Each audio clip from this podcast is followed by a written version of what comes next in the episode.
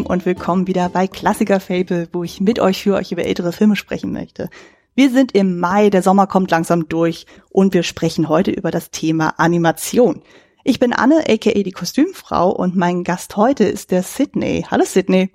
Ja, hallo, ich bin Sydney, wie du ja schon sagtest, ähm, freier Journalist. Mal nachher machen wir ja auch ganz am Ende sowieso nochmal das ganze Eigenwerbezeug. Ähm, großer Filmfan, riesiger Disney-Fan vor allem. Und das war auch der Grund, weshalb ich, als du gesagt hast, du suchst nach Leuten, die über Animation reden, sofort auf den imaginären Tisch gehaut habe und gesagt, ja, ja, hallo, hier, ich würde gerne. Ja, es ist vor allem so lustig, weil du ja auch eben Disney sagt. Das war jedes Mal, wenn ich dich angeschrieben habe, machte bei mir die Autokorrektur immer aus Sydney Disney. Finde ich großartig. Als ja, das passiert einigen Leuten. als wäre es mit dem Wing mit dem Zauber gewesen. Genau. Ja, vielleicht war das so geplant, wer weiß. Wer weiß, wer weiß. Genau, also wie du schon sagtest, wir reden ja heute über das Thema Animation und da ist natürlich auch für dich die Einstiegsfrage an das Thema, was ist denn dein persönlicher Bezug zu dem Thema? Also sei es jetzt Zeichentrick, Stop-Motion, Scherenschnitt oder ähnliches. Ja, ähm, gut, wie gerade schon angeteasert, ich bin ein großer Fan äh, dieser Kunstform äh, einfach von Kind auf an und ich glaube, gut, von Kind auf, so geht's ja nahezu jedem. Ich meine, es gibt immer zwei, drei Leute, die auch als Kind gesagt haben, äh, was, äh, das ist ja gezeichnet oder am Computer damit die geht, ich will Menschen sehen, aber ich glaube, den meisten geht's ja schon so, dass sie mit Animation durchaus groß werden und dann gibt's oder gab es die Phase, äh, dass man in der Pubertät auf einmal dann das nicht mag, das hatte ich nicht. Ich bin immer zu meinem, ich habe immer zu meinem Fable gestanden und dann geht's ja auf einmal im Erwachsenenalter plötzlich wieder los, dass alle wieder sagen, ja, hey, eigentlich sind die Filme doch gut, warum habe ich als Teenager gehasst? Äh, das könnte natürlich jetzt eine Sache sein, die sich jetzt kulturell aktuell verschiebt, weil wir anfangen, die Vorlieben von Leuten einfach länger zu respektieren. Müsste man mal eine Studie daraus machen. Mir fällt gerade für direkt ein ganz anderes Thema für einen ganz anderen Podcast ein.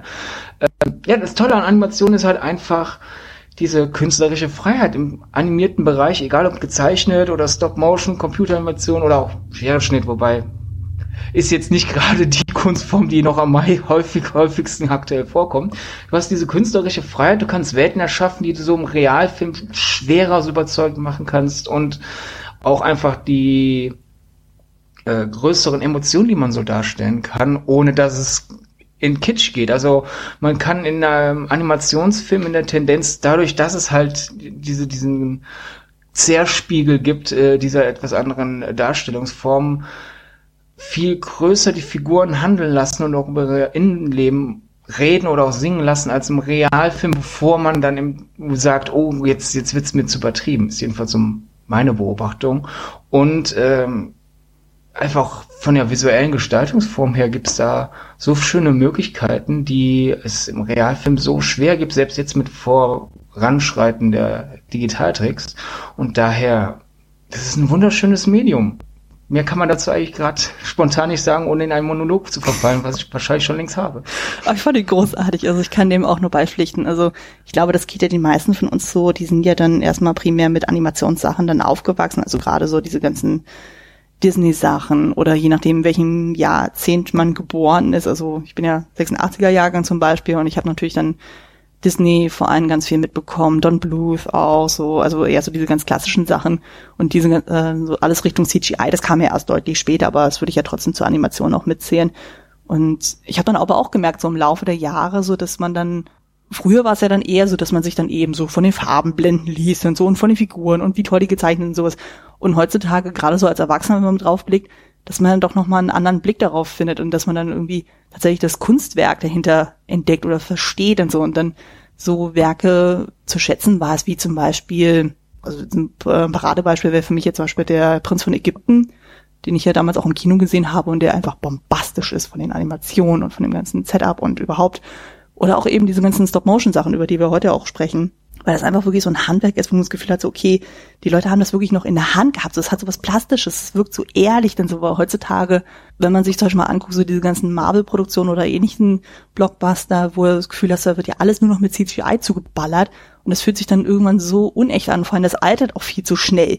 Also sprich dann so, selbst ein Film, der irgendwie fünf Jahre alt ist, kann jetzt schon sehr cringy dann wirken, wohingegen, wenn du dann wirklich so einen kompletten Zeichentrickfilm, Stop-Motion-Film oder sonst irgendwas hat, das wirkt irgendwie immer äh, in sich rund und so. Also du hast nie so wirklich Alterserscheinung oder relativ selten dann, wo du das Gefühl hast, okay, das wirkt in sich dann stimmig auch so und man kann das noch wertschätzen und lieben lernen.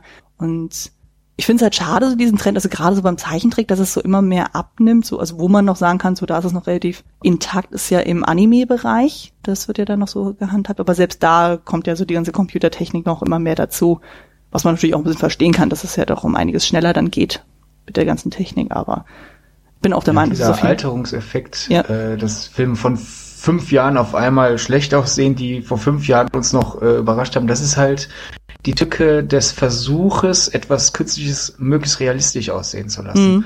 Und das Schöne hat generell bei Zeichentrickfilmen und Stop-Motion, aber auch bei Computeranimation kann das ja funktionieren, äh, ist halt einfach die Sache der Stilisierung ist, entweder ist es halt ein Stil, der gelungen ist und gelungen umgesetzt ist oder nicht, aber da kann so schnell dann nichts altern, denn ob es vor fünf Jahren stilisiert aussah oder heute, da ändert sich ja nichts. Hingegen bei dem Versuch, fotorealistisch auszusehen, ist dann natürlich einfach die Sache, sobald etwas realistischer aussieht, hat man dann den Vergleich und denkt, hä, ach, es geht so weit realistischer.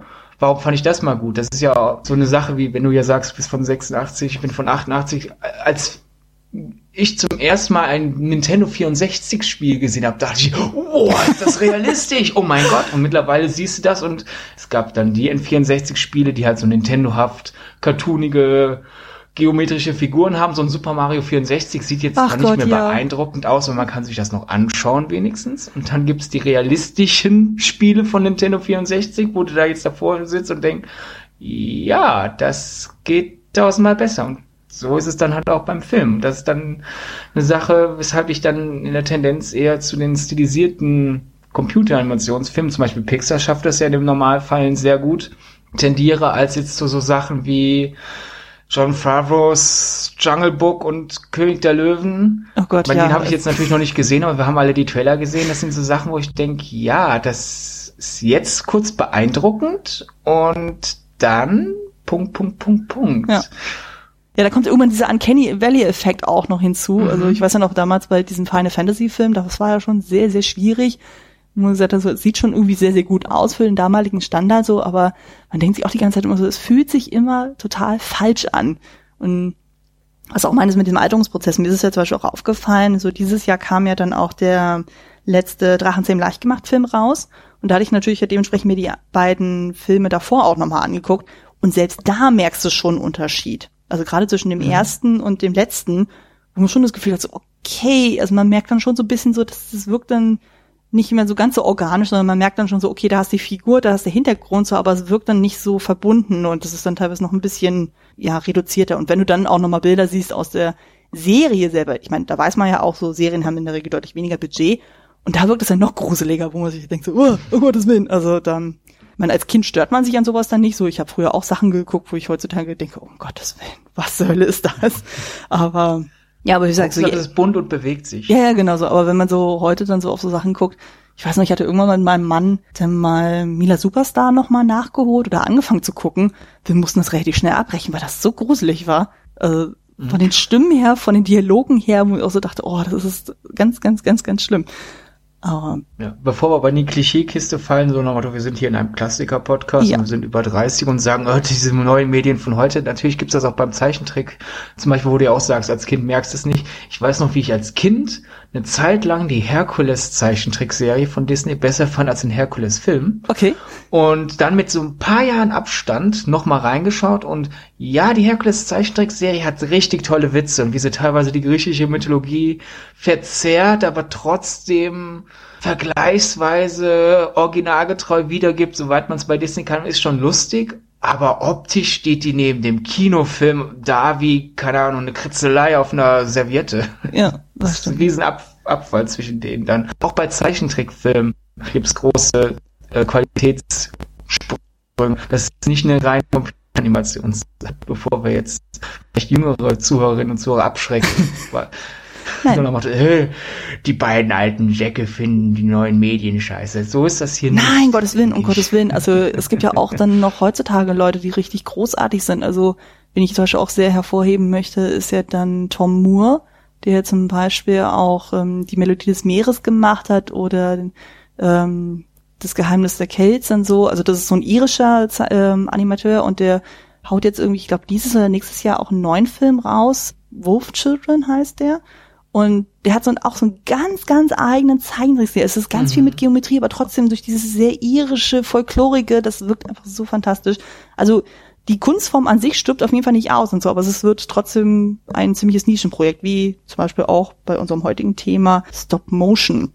Und würde ich nämlich sagen, dann springen wir nämlich mal direkt in das heutige Filmthema auch rein, weil wir sprechen nämlich heute über den Film The Nightmare Before Christmas ein US-amerikanischer Stop-Motion-Animationsfilm mit Elementen vom Musical, von Fantasy, von Horror. Das Ganze ist von 1993 und Regie führte Henry Selick. Den könnte man kennen durch Filme wie James und der Riesenpfirsich und Coraline. Und hier noch ein kleiner Hinweis, der Film, also The Nightmare, wurde auch beim Spätfilm und beim It's a 90s Christmas Podcast besprochen. Beim Spätfilm, da findet ihr den auf Deutsch und bei The 90s Christmas Podcast, da ist die Besprechung auf Englisch, falls ihr das euch auch noch anhören möchtet. Ich werde es auf jeden Fall in den Showlinks da nochmal reinpacken. Genau, dann ist dann noch die Frage, bevor wir dann wirklich in den Film dann einsteigen, was war denn dein erster Berührungspunkt mit dem Film? Da habe ich tatsächlich lange nachgedacht und ich kann mich wirklich nicht mehr an den ersten Berührungspunkt konkret erinnern. Da ist jetzt irgendwie so eine schwammige Erinnerungsnebelwolke. Es muss auf jeden Fall halt irgendwann mal auf einer Disney-Videokassette der Trailer gewesen sein. Und da stach er dann natürlich hervor, weil ähm, Disney in den, in den 90ern ja eher Zeichentrick gemacht hat und äh, seine Realfilme und Stop Motion war da eine ganz andere Welt. Und ich glaube, ich habe sogar den Nightmare Before Christmas Trailer gesehen, nachdem es auch schon Pixar gab. Und selbst da habe ich schon gemerkt, das ist irgendwie wieder was anderes. Und äh, das war auch dieser Trailer, der ähm, versucht hat, Nightmare Before Christmas als den nächsten Schritt in Disneys Evolution. Irgendwie so, war so, so ein bisschen dieser Retro äh, Legacy-Stil, den Disney in manchen, in manchen Trailern hat, so von wegen, wir haben das hier gemacht und dann kam Aladdin und jetzt ist das der nächste Schritt und dann siehst du da irgendwie auf einmal dieses dürre Stop-Motion-Skelett durch äh, das Weihnachtsdorf laufen und ich dachte so, äh, okay, hä? Was ist das? Hä? Warum? Komisch, seltsam. Und es hat dann noch mal eine Zeit gedauert, bis ich endlich mal die Videokassette bekommen habe. Und dann hat es nochmal eine Zeit gehabt, wie ich einfach mir die Muße genommen habe, den anzugucken. Nicht, weil ich den irgendwie vor mich her, aktiv vor mich herschieben wollte, sondern ich war auch schon da jemand, der, wenn er Filme nachgeholt hat, auch in der Stimmung für den Film sein wollte. So nach dem Motto, wenn was aktuell neu ist, dann hat das halt den ähm, Aktualitätsbonus hingegen bei Klassikern holst du nach, wenn du in Stimmung dafür bist, um dem halt die bestmögliche Chance zu geben. Wenn er schon das Minus hat, nicht im Kino, im Kino erlebt werden zu können, sondern auf Videokassette oder später DVD oder Blu-ray, dann soll er wenigstens den Jetzt will ich den sehen Bonus haben. Mhm. Und da war ich dann sehr angetan von dem Film. Aufgrund der Andersartigkeit und auch aufgrund der Liebe zum Handwerk denke, ja, das ist ja auch wieder eine Sache äh, bei sämtlichen Animationsfilmen äh, vor allem halt Zeichnung und Stop Motion, da wurde jedes Bild von Hand gemacht. Das war schon beeindruckend. Und dann äh, war der für mich aber dann erstmal so nach Motto, oh, der ist toll, der ist anders, der ist äh, bisschen eigenwilliger. Wurde dann so ad acta gelegt und dann war das irgendwie so, so ein Spätzünder, quasi in dem Sinne, als dass ich mit Abstand immer mehr gemerkt habe, den fand ich nicht nur gut, der halt auch lange nach hm. mit seiner Welt, mit seiner Musik. Und dann war ich Lass mich überlegen, es war nicht das erste Jahr der Wiederaufführung im Kino, denn da lief der nicht in der Nähe. Ich glaube, im zweiten Jahr der Wiederaufführung in 3D lief der dann mal in der Nähe und da habe ich mir dann auch endlich im Kino anschauen können. Und seither ist er dann eine jährliche Tradition, dass ich den irgendwann rund um Weihnachten oder Halloween, je nachdem wie die Zeit sich bei mir so ähm, anbietet, angeschaut wird. Mhm. Ja, bei mir war das dann so, ich habe ihn tatsächlich im Rahmen meiner Kindheit zumindest das erste Mal wahrgenommen. Ich weiß nicht, ob du dich noch dran erinnerst, du bist ja auch so ein ähnlicher Jahrgang wie ich. Es gab dann mal von Disney zwischendurch mal so, so Sendungen, so, ich glaube immer so eine halbe Stunde, wo immer irgendein Moderator dann so durch Disneyland oder sowas getigert ist und dann immer so Schnipsel von verschiedenen Filmen mhm. präsentiert hat. Also ich kann mich noch dran erinnern, hat er zum Beispiel irgendwie ähm, Schnipsel von Roger Rabbit noch gezeigt und noch irgendwas von den Silly Symphonies und so. Und dann tauchte auf einmal dann dieser Schnipsel auf von Jack Skeleton, wo er dann eben ins Christmas Land dann kommt. Also sprich dann diese ganze Sequenz rund um What's This? Wo ich also dachte, so, was zur Hölle ist das? Weil es ja doch von der Stilistik sehr, sehr anders ist als das, was man bis dato von Disney kannte. Und war dann schon auf jeden Fall neugierig geworden, so, aber bis ich den tatsächlich dann gesehen habe, ist dann auf jeden Fall noch ein bisschen Zeit vergangen. Aber ich muss ihn definitiv in meiner Teenagerzeit, also sprich Ende 90er, Anfang der 2000er gesehen habe oder mir auf DVD geholt haben, weil dann auch, ähm, war ja dann schon immer sehr so alternativ, Gothic-mäßig so ein bisschen interessiert und gerade Tim Burton hat dann sehr schnell einen Platz in meinem Herzen gefunden. Da habe ich den natürlich dementsprechend nachgeholt so und das hat natürlich auch sehr dann auch so meinen Filmgeschmack und auch so mein Kleidungsstil sehr, sehr beeinflusst. Ich habe heute immer noch von dem einem ähm, Gothic Festival habe ich noch eine Jack Skellington Tasche und so und hatte mir dann auch im Rahmen von dem New Release dann so in den 2000ern auch dieses neue Album auch noch geholt, wo ja diese ganzen Coverversionen noch mit drauf waren. Also es ist auf jeden Fall ein Film, der sehr, sehr, sehr lange schon einen gewissen Platz in meinem Herzen auch hat. Mm, dann würde ich mal sagen, dann mit auch wirklich alle dann wieder auf demselben Stand sind, so worum es in diesem Film geht, darfst du gleich mal den Film zusammenfassen. Und aber ganz wichtig vorweg, wir werden das Ding gnadenlos spoilern. Also alle, die den Film aus welchen Gründen auch immer noch nicht gesehen haben, schaltet den Podcast kurz ab, guckt den Film und dann kommt ihr einfach wieder. So, dann ja. darfst du einmal den Inhalt zusammenfassen. Also du darfst auch gerne ja, bis zum Ende durchspoilern. Ja, gerne. Mal schauen, ob ich es zu sehr kondensiere oder zu wenig kondensiere. Das könnt ihr dann alle selber entscheiden. Jedenfalls hier meine, mein Versuch, den Plot zusammenzufassen. Der Ort Halloween Town wird von Gruselgestalten bevölkert, darunter Hexen, Vampire, eine Art Dr. Frankenstein, der sich selbst eine widerwillige Dienerin namens Sally zusammengebastelt hat, und Jack Skellington. Jack Skellington, auch bekannt als Kürbiskönig, ist das Idol der Halloween Town Bewohner. Ein meisterlicher Erschrecker, ein Skelett im Nadelstreifenanzug und vor allem auch jemand mit großen Ideen. Aber mit großen Ideen kommen auch große Ambitionen, denen Jack Skellington in seinen Augen nicht gerecht wird, weshalb er trotz der Liebe, die er erhält, in Melancholie verfällt. Nachdenklich und unzufrieden geht er nach dem jüngsten Halloween-Fest auf Wanderschaft und gelangt unerwartet im bis dahin für ihn unbekannten Dorf des Weihnachtsmannes. Voller Staunen bewundert er das schneebedeckte und bunt beleuchtete Wunderland, wo emsig an den Weihnachtsvorbereitungen gearbeitet wird. Begeistert kehrt Jack Skellington in seine Heimat zurück und beschließt nach einigem Überlegen, dass er dieses Jahr das Weihnachtsfest übernehmen muss. Er überredet die anderen Halloweener und beauftragt drei Schabernack treibende Schreckenskinder damit, den Weihnachtsmann alias Nicky Graus, wie Jack ihn nennt, zu entführen. Die Jack bewunderte Sally ahnt Schreckliches, aber Jack will ihre Sorgen nicht wahrhaben. Er will ihr noch nicht mal wirklich zuhören. So kommt es zu den äh, Weihnachtsvorbereitungen aus Halloween Town und nach und nach zeichnet sie ab, das wird kein Weihnachtsfest, es wird ein Halloweenisiertes Weihnachtsfest. Und so kommt es am Weihnachtsabend, wie es kommen muss. Die Menschheit lehnt Jacks Halloweenisierte Weihnachtsgeschenke ab und schießt seinen Schlitten hinunter vom Himmel. Jack, erst niedergeschlagen, dann erkennt, dass er zu alter Stärke wiederfand, als im Ungetüm Oogie Boogie, wo der Weihnachtsmann gefangen gehalten wird, und befreit ihn. Der Weihnachtsmann macht sich prompt auf den Abend zu retten und schenkt auch Halloween Town eine weiße Weihnacht und ein inspirierter, munterer Jack fällt in die Arme seiner Verehrerin Sally. Wunderschön. Besser hätten wir uns gar nicht ja, zusammenfassen danke. können. Genau. Mit drei, vier Verhasplern weniger wäre es noch schöner. Ach, alles schön, alles gut. ähm, dann würde ich mal sagen, dann gehen wir einmal kurz zum Thema Cast und Crew über. Also wir haben ja in dem Fall ja vor allem ähm, Sprechstimmen, so die wir ja dann zu hören bekommen.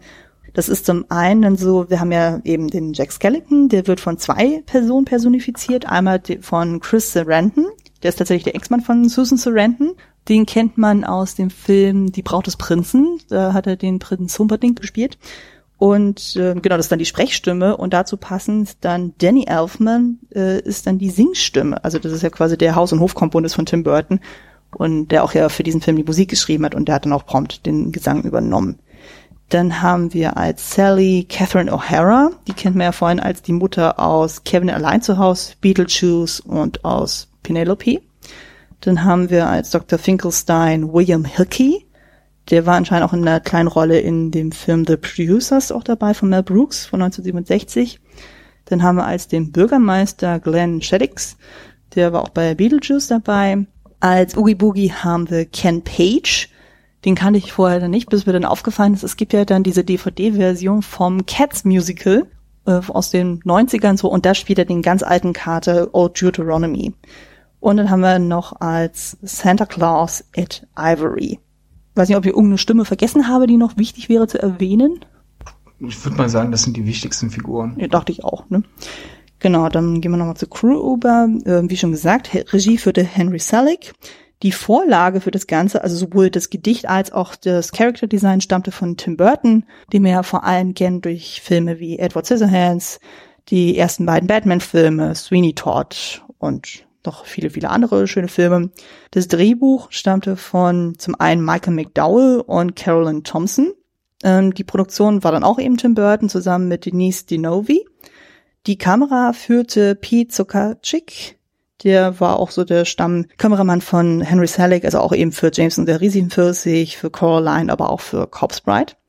Die Animationen waren verantwortlich eben auch besagter Pete Kosacik, Eric Layton, Ariel Velasco-Shaw und Gordon Baker. Und die Musik, wie eben schon erwähnt, stammte von Danny Elfman, der eigentlich so fast alle Tim Burton Soundtracks komponiert hat, bis auf wenige Ausnahmen. Darunter auch Sweeney Todd. Genau, ich glaube, das sind so die wichtigsten in der Crew. Sein, du möchtest noch jemanden ergänzen? Nein, wer die komplette Crew ähm, wissen will, kann ja einfach den Abspann sich anschauen. Das gehört zum Kino, das gehört zum Filmschauen dazu. Ja, es sind auf jeden Fall sehr, sehr, sehr, sehr viele. Aber dazu kommen wir ja noch. Genau, dann gehen wir mal direkt äh, zu der Produktion des äh, Films. Also generell so, wie hat das alles überhaupt angefangen? Genau, wie ich eben schon ein bisschen angerissen hatte, das Ganze basiert ja auf einem Gedicht von Tim Burton. Also manche wissen das ja vielleicht, und so, er ist ja in Burbank, Kalifornien aufgewachsen, was ja wirklich so Hardcore Suburbia ist und so eher so als kleiner, nerdiger Junge war er immer da sehr ein Außenseiter und war sehr einsam auch und in Burbank ist es ja anscheinend so, da kriegst du ja von den Jahreszeiten nicht so wirklich was mit. Das ist ja alles relativ äh, konstantes Klima. Und dementsprechend war er von Jahreszeiten so unglaublich fasziniert, was aber immer nur anhand von Deko in den Schaufenstern erkennbar war. Also man wusste dann, okay, wenn es Halloween-Sachen sind, dann ist Halloween-Zeit, wenn Weihnachtsdeko ist, dann ist irgendwie Weihnachtszeit und so weiter und so fort. Und genau, dann gab es dann irgendwann mal die Situation, ist ja klar, die, äh, die Schaufensterdeko muss ja irgendwann mal ausgetauscht werden. Und dann gab es dann die Situation, dass dann mal so ein Übergang war von Halloween-Deko zu Weihnachtsdeko. Und dann sah er eben diese beiden Sachen so noch so ineinander vermischt und dachte sich so, hey, das wäre doch eigentlich geil, so eine Geschichte da äh, zu schreiben, so wo genau diese beiden liebsten Feiertage dann kombiniert werden. Und daraufhin schrieb Burton dann ein dreiseitiges Gedicht mit eben dem Titel The Nightmare Before Christmas, was sehr, sehr starke Einflüsse hatte von Geschichten wie Rudolph the Red-Nosed Reindeer und Der Grinch. Und um mal so einen Vergleich zu haben, so was dann in diesem Gedicht eigentlich schon drin war, also das setzt dann schon direkt an, an dem Moment, wo Jack nach dieser Halloween-Feier dann auf diesem Berg dann ist und dann total so dieser Melancholie ähm, verfallen ist, so von wegen so, oh nee, ist alles doof und hm, so und ich mag keine Gräber mehr sehen, so, es ist alles doof und ich habe keine Inspiration mehr. Und genau, und es geht dann so seinen gewohnten Gang und so, also so die Grundstory, von wegen so, er kommt dann ins Christmas Town, so, bringt Sachen mit, versucht Weihnachten zu ergründen und versucht Weihnachten zu übernehmen und am Ende funktioniert das alles nicht. Das ist schon in diesem Gedicht enthalten. Und gerade so Figuren wie eben Jack, Zero, also sein Hund, die Trick-and-Treat-Gruppe und Santa, die sind auf jeden Fall schon Bestandteil des Gedichts. Aber da ist es zum Beispiel dann auch so, dass dann es dann eben nicht diese Gefangennahme gibt von Oogie Boogie, sondern dass dann Santa auf einmal am Ende, nachdem Jack dann abgeschossen wurde, dann auf einmal da auftaucht, so von wegen so, ja, das äh, bin ja nicht böse, sozusagen, aber es hat halt nicht so funktioniert, wie es eigentlich sollte und ich rette jetzt mal Weihnachten. Und Santa ex Machina. Ja, yeah, so im wahrsten Sinne. Und also genau, Oogie Boogie fehlt dann komplett, also dieser ganze Bösewicht-Arc, dann so die Love Story existiert so in der Form überhaupt nicht. Also die Figuren gab es zwar schon in Form von Zeichnungen, die hat er nämlich parallel dazu auch gemacht, aber die waren halt nicht Bestandteil der Geschichte in dem Sinne. Das wurde erst so nachträglich eingefügt. Genau, und dann war natürlich die Überlegung so, hey, das ist eigentlich eine schöne Geschichte. Ich könnte das Ganze ja doch mal irgendwie ähnlich so wie damals ja auch dann diese Stop-Motion Rudolph äh, Fernseh-Specials könnte ich das Ganze ja doch als Film dann irgendwie veröffentlichen. Also er wollte auch unbedingt dieses Stop-Motion anmachen, weil er auch eben so von so Leuten wie äh, Ray Harryhausen oder sowas sehr inspiriert war und dann einfach so, so eine Passion auch für diese Technik auch hat. Und ähm, er hat ja dann auch dementsprechend Konzeptzeichnungen gemacht, Storyboards entwickelt und auch Figurenmodelle gebastelt. Und diese zeigte er dann auch Henry Selick, der dann zu dem Zeitpunkt ebenfalls bei Disney als Animator dann arbeitete. Es war dann so, die waren dann da halt beide angestellt als Disney-Animatoren aber ähm, Selig war ein paar Jahre über Burton. Und die haben sich tatsächlich, das fand ich auch sehr lustig, da denken sie so, na gut, so, die sind vielleicht im selben Ort geworden, aber man läuft sicher nicht unbedingt über den Weg. Und dann war es dann so, dass sie tatsächlich beide in einem Aktzeichenkurz angemeldet waren und darüber haben sie sich dann kennengelernt. Und es war dann schon ziemlich schnell klar, so Selleck hat auf jeden Fall so eine Passion für Stop Motion und da haben sich irgendwie so zwei Leute dann gefunden so und wurden dann sehr, sehr schnell auch Freunde. Und genau, dann ähm, hatte ja Burton ja dann Anfang der 80er Jahre dann auch seinen Kurzfilm Vincent gemacht. Also es war ja auch schon dann so Stop Motion. Dazu wird tatsächlich noch eine Klassiker-Fable-Folge kommen. Ähm, müsst ihr einfach nur im Oktober wieder reinhören, so da kommt auf jeden Fall noch was als kleines Special. Genau, und da war es dann so, das lief ja auch unter Disney und dann war die Überlegung so, ja, hm, man könnte ja dieses Nightmare-Ding ja so als Kurzfilm oder als 30-minütiges Fernseh-Special machen. Aber im Endeffekt wurde dann die Idee fallen gelassen, so weil man sich dachte, so, nee, irgendwie ist das Ganze viel zu weird. Also das ist dann doch sehr, sehr düster und gerade so die 80er Jahre waren einfach keine wirklich gute Zeit für Animationsfilme. Also das weiß man ja auch bei Disney. Ich meine, das ist auch irgendwie dann, gerade die 80er sind ja irgendwie so die The Dark Age. Ich meine, es gibt auch immer diese Epocheneinteilung. Mhm, ja, also Taran und der Zauberkessel war da der Höhepunkt im Sinne von äh, Disney weiß nicht so wirklich, was wollen wir sein, mhm. was will der Markt von uns und ähm, der Wendepunkt war dann für mich mit Basil. Mhm. Äh, das war ja dann äh, von Ron und John, die ja auch dann mit Ariel und Aladdin die großen Klasse gemacht haben. Also gegen Ende der 80er ging es aufwärts, aber es war eine turbulente Zeit, ja. Ja, definitiv. Genau, und dann kam auch noch hinzu, dass dann 1984 dann Tim Burton letztendlich entlassen wurde, weil er einfach mit seinem Stil einfach nicht so richtig in dieses Disney-Konzept reinpasste. Also er war ja auch irgendwie bei Taran der Zauberkessel auch mit involviert. Ich glaube, er war ja eigentlich ursprünglich ähm, beschlagnahmt worden als so Character Designer. Und dann hat man dann auch komplett alles verworfen und man gesagt, nee, das ist zu düster, das können wir nicht machen. Und da hat er, glaube ich, auch so eine kleine Sinnkrise bekommen, wo er auch sagte, nee, irgendwie, das funktioniert alles nicht. Und dann ist er dann gegangen worden. Aber das war ja quasi zu seinem Glück, weil dadurch hat er dann gesagt, gut, dann widme ich mich eigenen Projekten und dann führte er Regie bei Filmen wie Beetlejuice und dem ersten Batman. Und die waren ja dann kommerziell wirklich sehr, sehr erfolgreich. Und er hat natürlich dann Nightmare dann nicht vergessen, sondern er dachte immer wieder daran und dann 1990 fielen dann auf so, huch, die haben ja immer noch die Filmrechte. und dann war es dann so, dass dann Burton und Selleck dann sich dann eben dann mit denen nochmal getroffen haben, haben dann gesagt, hey, wir wollen das Ganze als Langfilm machen und Selleck soll Regisseur sein, weil ähm, Burton war ja selber schon durch Batman Returns dann zeitlich zu sehr eingespannt, deswegen konnte er auch da Regie nicht machen. Und er hatte auch einfach gar nicht die Energie für so eine sehr, sehr langsame Produktion eines Stop-Motion-Films, weil weiß man ja dann so, das ist ja wirklich ein sehr, sehr, sehr, sehr langwieriger Prozess. Aber er meint, er dachte sich dann auch so, nee, Selleck, ich vertraue ihm da blind. Der hat einfach so das Händchen dafür, er kannte seinen Stil so und er wusste, ähm, er hat dann auch die nötige Geduld. Von daher hatte er überhaupt gar kein Problem damit zu sagen, so, nee, er setzt da meinen Stoff durch. Ja, und zu dem Zeitpunkt war ja dann Jeffrey Katzenberg ja dann der Vorsitzende von Walt Disney Studios und der dachte sich so, Mensch, der Burton, der war ja durch Batman und so ja doch ziemlich erfolgreich. Jetzt ist er vielleicht doch ein bisschen interessanter für uns. Also vorher war er ein bisschen so wie so eine Art Stiefkind, was man immer so mitgeschleppt hat, so und jetzt auf einmal so, ach Mensch, hier ein kommerzieller Name, den können wir verwursten. Ich habe dich von Anfang an unterstützt, mein Freund. so in etwa so. Ich habe immer an dein Potenzial geglaubt. Und nee, dann geht's ja dann weiter so. Man hatte ja eben nur dieses, äh, diese Zeichnung und die Modelle so und dann das Gedicht dann so, aber das Ganze muss ja irgendwie in eine Art Drehbuch umgewandelt werden. Und dann holte sich dann Burton dann Michael McDowell dazu, den er auch schon durch Beetlejuice kannte. Und das Problem war aber dann so, dass McDowell dann irgendwann krank wurde und dann einfach nicht mehr in der Lage war, das Ganze bis zum Ende zu begleiten. Aber es gibt so ein paar Elemente, die trotzdem in dem Drehbuch noch von ihm stammen. Also zum Beispiel dann diese Sequenz, wo Sally, weil sie dann Jack irgendwie warnen will oder zumindest dann helfen möchte, dann aus dem Turm springt und dann erstmal so, so zerflettert und sich dann selber dann zusammen näht wieder. Das ist zum Beispiel so ein Element, was von McDowell noch stammte. Was auch wirklich ein schönes Bild ist. Genau, dann kam irgendwie auch die Idee auf von Burton so, dass er das Ganze wie so eine Art Operettenmusical inszenieren möchte mit Lyrics und Komposition von Danny Elfman, den er ja schon seit Jahren kannte. Also die haben ja schon Batman ja zusammen gemacht, die haben Edward Manchian dann zusammen gemacht, also von daher die sich auf jeden Fall schon. Und genau, und da war es dann so, dass dann Elfman auch meinte, so, also das hört man immer wieder, wenn man Interviews von ihm hört, er hat das Schreiben der Songs als mit der einfachsten Jobs empfunden, so die er überhaupt jemals hatte. Und er hat sich auch sehr viel mit Jack Skellington auseinandergesetzt und auch sich sehr ihm verbunden gefühlt, weil er war ja damals ja auch Mitglied der Band Oingo Boingo. Und da hatte er quasi auch so eine ähnliche Sinnkrise gehabt. Also quasi wie Jack Skellington in Halloween Town, so von wegen so, oh, das ist alles immer der gleiche Trotz so und ich mag das alles nicht mehr. Und als ähm, Elfman dann irgendwann für das Thema Filmmusik dann angefragt wurde, hat sich quasi für ihn wie so Christmas Town mäßig so eine Welt eröffnet, wo er sich dachte, oh mein Gott, das ist so großartig und war dann sofort inspiriert. Und äh, auch heute bezeichnet Elfman die arbeitet an Nightmare als eine seiner Lieblingsarbeiten von Burton.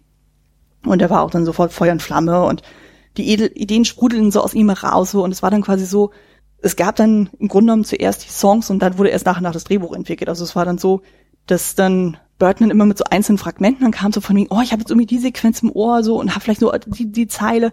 Und dann Elfman dann auch so, oh Mensch, das und das und so, okay, komm in drei Tagen wieder, hat dann dementsprechend den Song konstruiert und äh, hat komponiert so. Und dann hieß es dann so, oh, ich habe den Song fertig, so, oh ja gut, so. Und dann haben wir diese Sequenzen, dann das und jenes. Also es ging dann immer so peu à peu dann voran so und am Ende hatten die dann so zehn, elf Songs dann zusammen dann gemacht. Und das war dann quasi der komplette rote Faden des Films. Und das wurde dann quasi in Form von Demos direkt an Henry Selick weitergegeben, damit er so einen Anhaltspunkt hatte von wegen, ja, das, was kommt auf einen dann zu. Und es gab aber trotzdem irgendwann mal tatsächlich ein Drehbuch, und zwar dann von Carolyn Thompson. Die war zu dem Zeitpunkt die Freundin von Elfman und kannte dementsprechend auch schon den Stoff und die Songs und so und war natürlich dann dementsprechend äh, sehr involviert in das Projekt und hat dann auch quasi dann auch final dann das Drehbuch übernommen. Daher taucht ihr Name auch auf jeden Fall auf. War natürlich auch mega anstrengend, weil ja ständig dann Sachen nochmal umgestrukturiert wurden, neu geändert wurden. Aber alles im allen war sie ja dann doch mit beteiligt. Mhm. Genau, wie ich ja vorhin schon meinte bei Cast und Crew, Elfman war ja dann letztendlich die Singstimme. Es war ja dann so, Elfman hatte eh die Musik geschrieben so und er hat ja dann die Demos eingesungen und Burton dachte sich so, Mensch, eigentlich wäre es ja nur fair, wenn er das dann halt macht, so, weil es passt einfach super und gerade so, äh, so ein Zungenbrecher wie eben dieses äh, Christmas Town Lied, dieses What's This, wenn quasi der Komponist selber das dann performt, dann wirkt das wesentlich authentischer, weil er auch wirklich mit der richtigen Passion und sowas an das Ganze rangeht. Und dementsprechend wurde dann die Sprechstimme dann auch gecastet und kam er dann eben auf den Chris Sarandon, weil es einfach zusammen harmoniert hat. Äh, das ist zum Beispiel so ein Problem, was mir immer auffällt, wenn ich heutzutage Disney-Filme gucke, dass dann, also gerade im Deutschen, wenn ich sie synchronisiert sehe, dass dann die Sprechstimme und die Singstimme überhaupt nicht zusammenpassen. Das reißt mich jedes Mal raus. Ich weiß nicht, wie es dir dabei geht. Es ist, es ist eine Case-by-Case-Sache. Also den größten Bruch gab's für mich äh, bei Verwünscht. Mhm. Da äh, das sind zwei komplett andere Stimmen. ähm, sonst irgendwie, vielleicht ist es eine Art der Gewöhnung, ähm, es ist nicht so schlimm für mich, wenn die Singstimme etwas anders ist als die Sprechstimme, weil die Figur singt jetzt dann halt. Mhm. Sie spricht die, jetzt drückt sie ihre Emotionen anders aus, also klingt sie auch ein bisschen anders. Äh, aber natürlich ist, je besser es zusammenpasst, desto schöner und im Idealfall ähm, Idealfall ist eigentlich, wenn äh, Sing- und Sprechstimme dieselbe sind, Normalfall, mhm. weil dann hat man halt keinen Bruch. Ja, das stimmt natürlich. Logisch. Ja. Was ich auf jeden Fall sehr spannend fand, war dann auch ähm, die Stimme rund um Santa Claus, weil eigentlich wollte Burton ja gerne Vincent Price wieder haben und wollte ihn dann gerne dann eben als Santa Claus besetzen. Das Problem war aber dann, dass seine Frau zuvor gestorben war und er dementsprechend sehr labil war. Also man hat zwar Aufnahmen mit ihm dann gemacht, aber es war immer so eine Grundtraurigkeit dann immer zu hören, dass man gesagt hat, so, nee, das funktioniert einfach partout nicht. Und daraufhin hat man gesagt, ja, äh, müssen wir leider dann austauschen. Dann kam, wurde ja dann Ed Ivory dann dazu geholt. Und der hatte schon eher so dieses sehr Santa Claus-mäßige, also so auf der einen Seite sehr liebevoll, aber gleichzeitig auch sehr autoritär und das passt einfach deutlich besser. Und das ist jetzt auch die Stimme, die man ja auch zumindest in der Filmversion auch im Intro dann hört, also dann, sind quasi so diese ersten Gedichtszeilen dann auch ähm, vorträgt das äh, hat einfach so eine gewisse markante Art, so die auch wirklich sehr, sehr gut passt. Und genau die restlichen Stimmen, die man ja dann so hört, so das sind ja vor allem Darsteller, die sowieso schon bei Tim Burton Filmen dann auftauchen, also eben zum Beispiel auch Catherine O'Hara oder so.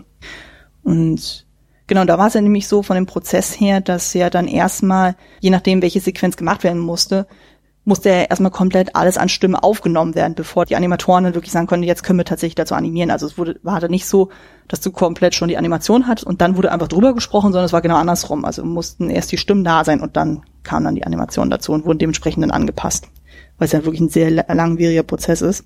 Und genau, und da ist es ja zum Beispiel auch so, gerade beim Stop Motion, dass ja komplett erstmal alles auf Storyboards festgehalten wurde. Also im Grunde hat man da schon die Schnittarbeit mit übernommen, dass man genau wusste, okay, so, das ist der Frame, so muss es aussehen in dem Kamerawinkel und so wird es dann geschnitten und so ist die Kamerabewegung.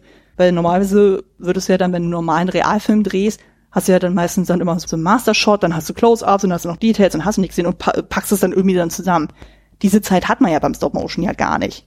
Das ist ja so langwierig, so dass man sagt, nee, das muss schon von vornherein fest sein, das brauchen wir, das brauchen wir, das brauchen wir. Und spannend fand ich dann auch so die ganzen Sets zum Beispiel, die wurden dann erstmal alle im Maßstab 1 zu 4 gebaut. Und dann hat man geguckt, okay, wie, weil die ja teilweise wirklich sehr, sehr groß waren, wie teilt man die denn auf? Und da hat man quasi wie so eine Art Kuchen, die immer so aufgeteilt, dass man sagen konnte, okay, weil die waren ja überall auf verschiedenen ähm, Soundstages dann irgendwie verteilt, dass man da wirklich viel parallel arbeiten konnte.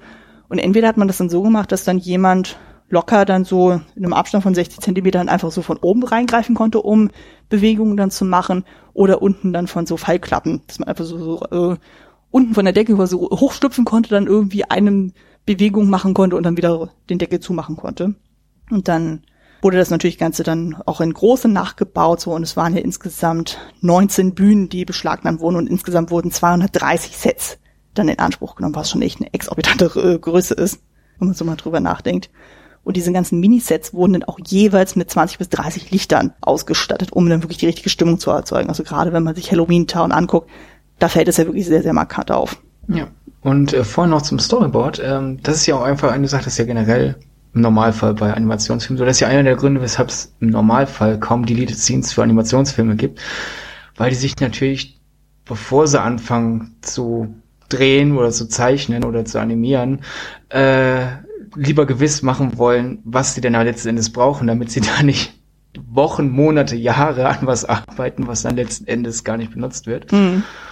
Und ähm, obwohl man, man hat ja jetzt die ganzen Namen gehört, äh, das ging ja alles irgendwie.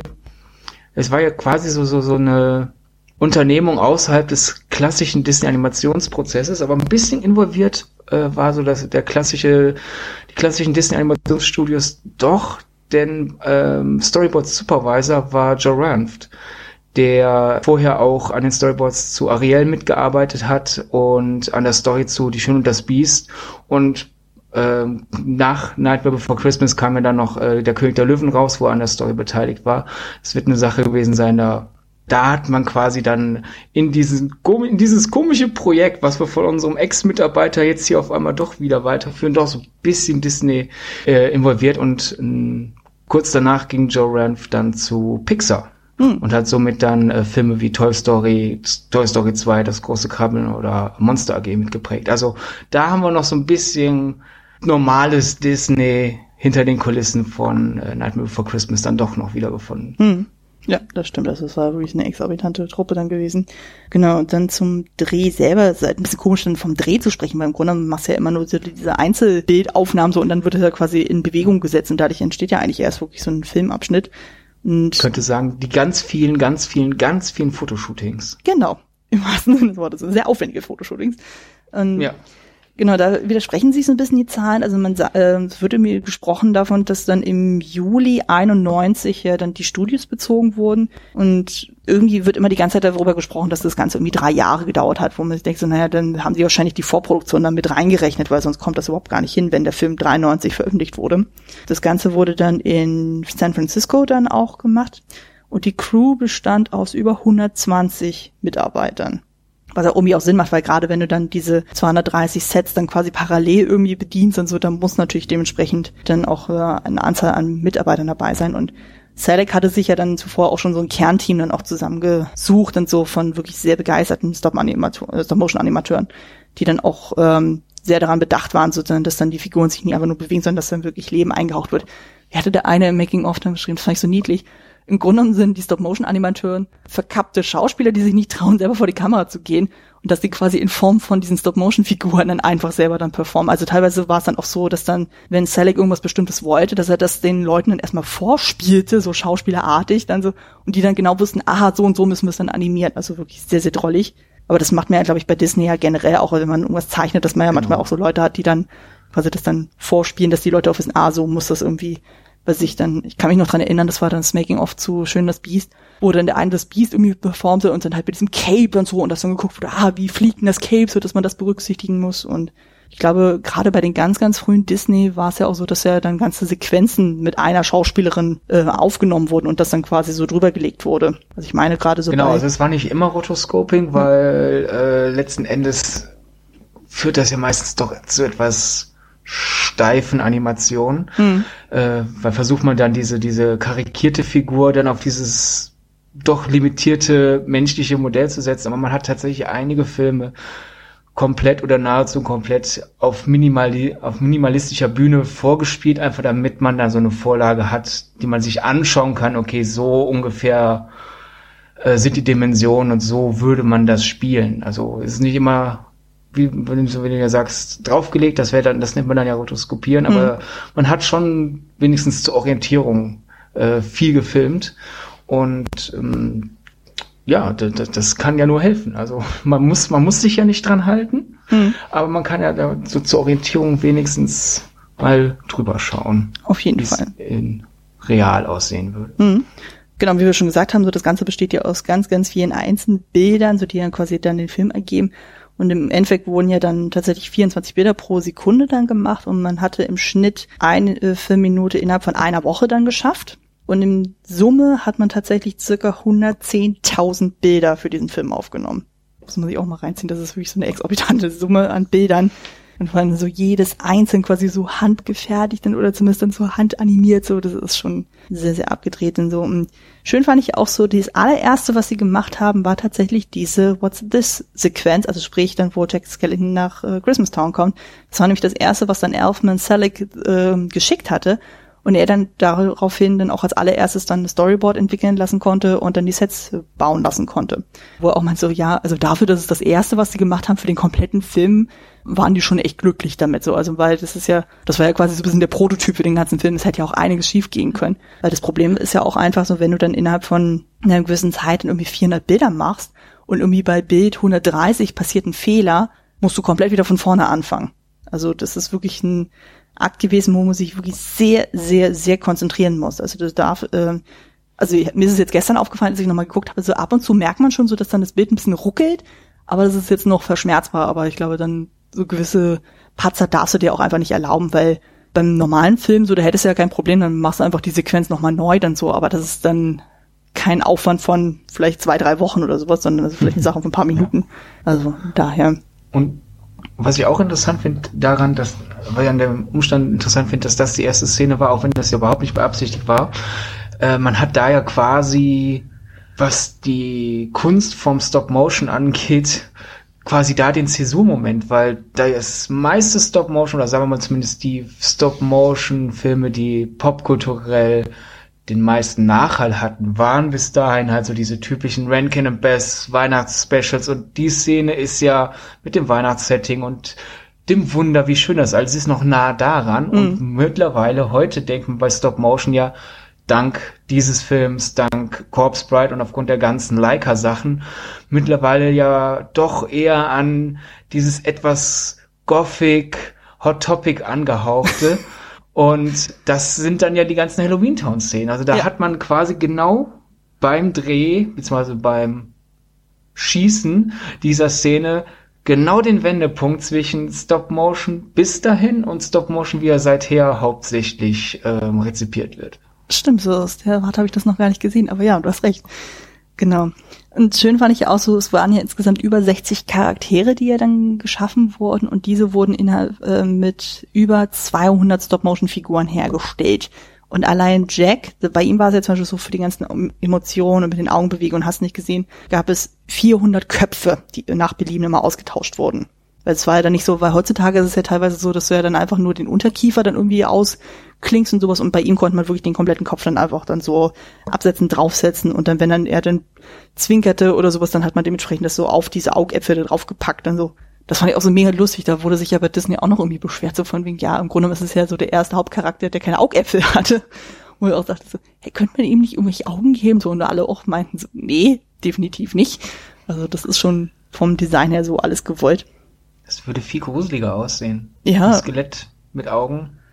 Definitiv. Und vor allem, wenn man ja so weiß, wie so die typischen Tim Burton Stop-Motion-Figuren aussehen. Also wenn man sich da schon anguckt, so mit Corpse Bride, da hast du ja wirklich diese sehr runden Augäpfel. Das wäre bei äh, gerade Jack Skellington, also eben von Skull, das wäre noch ein bisschen sehr grotesk, wenn da auch immer noch so Augäpfel dann wären. Das würde gar keinen Sinn machen. Genau, und bei Sally war es dann so, da hat man tatsächlich mit so abnehmbaren Masken dann gearbeitet, weil sie ja eben diese sehr, sehr langen Haare dann auch hatte. Also du konntest einfach nicht den ganzen kompletten Kopf dann mal austauschen, sondern man hat dann wirklich dann so quasi ab Scheitel dann so und dann hat die vorderste Front hat man immer dann ausgetauscht und so und dann dementsprechend draufgesetzt. Heutzutage, weiß nicht mehr, wie das war bei Leica. Ich glaube, die machen ja ganz viel mittlerweile auch mit 3D-Druckern. Also das ist ja vom Prozess her doch deutlich äh, einfacher geworden. Aber so die Grundmechanismen sind ja eigentlich relativ ähnlich. Du hast ja meistens innen drin so eine Art Metallgerüst, was du dann beliebig dann bewegen kannst und auch wirklich so, dass du dann wirklich sehr flüssige, geschmeidige äh, Bewegungen hast, sei es vom Kopf, sei es von den Fingern. Teilweise werden sogar Haare animiert und so. Also es ist schon sehr, sehr faszinierend. Was ja auch nochmal ein Unterschied ist zwischen halt, dass man quasi diese Masken hat, dass man nur einen Teil des Gesichts austauscht oder halt den ganzen Kopf, hm.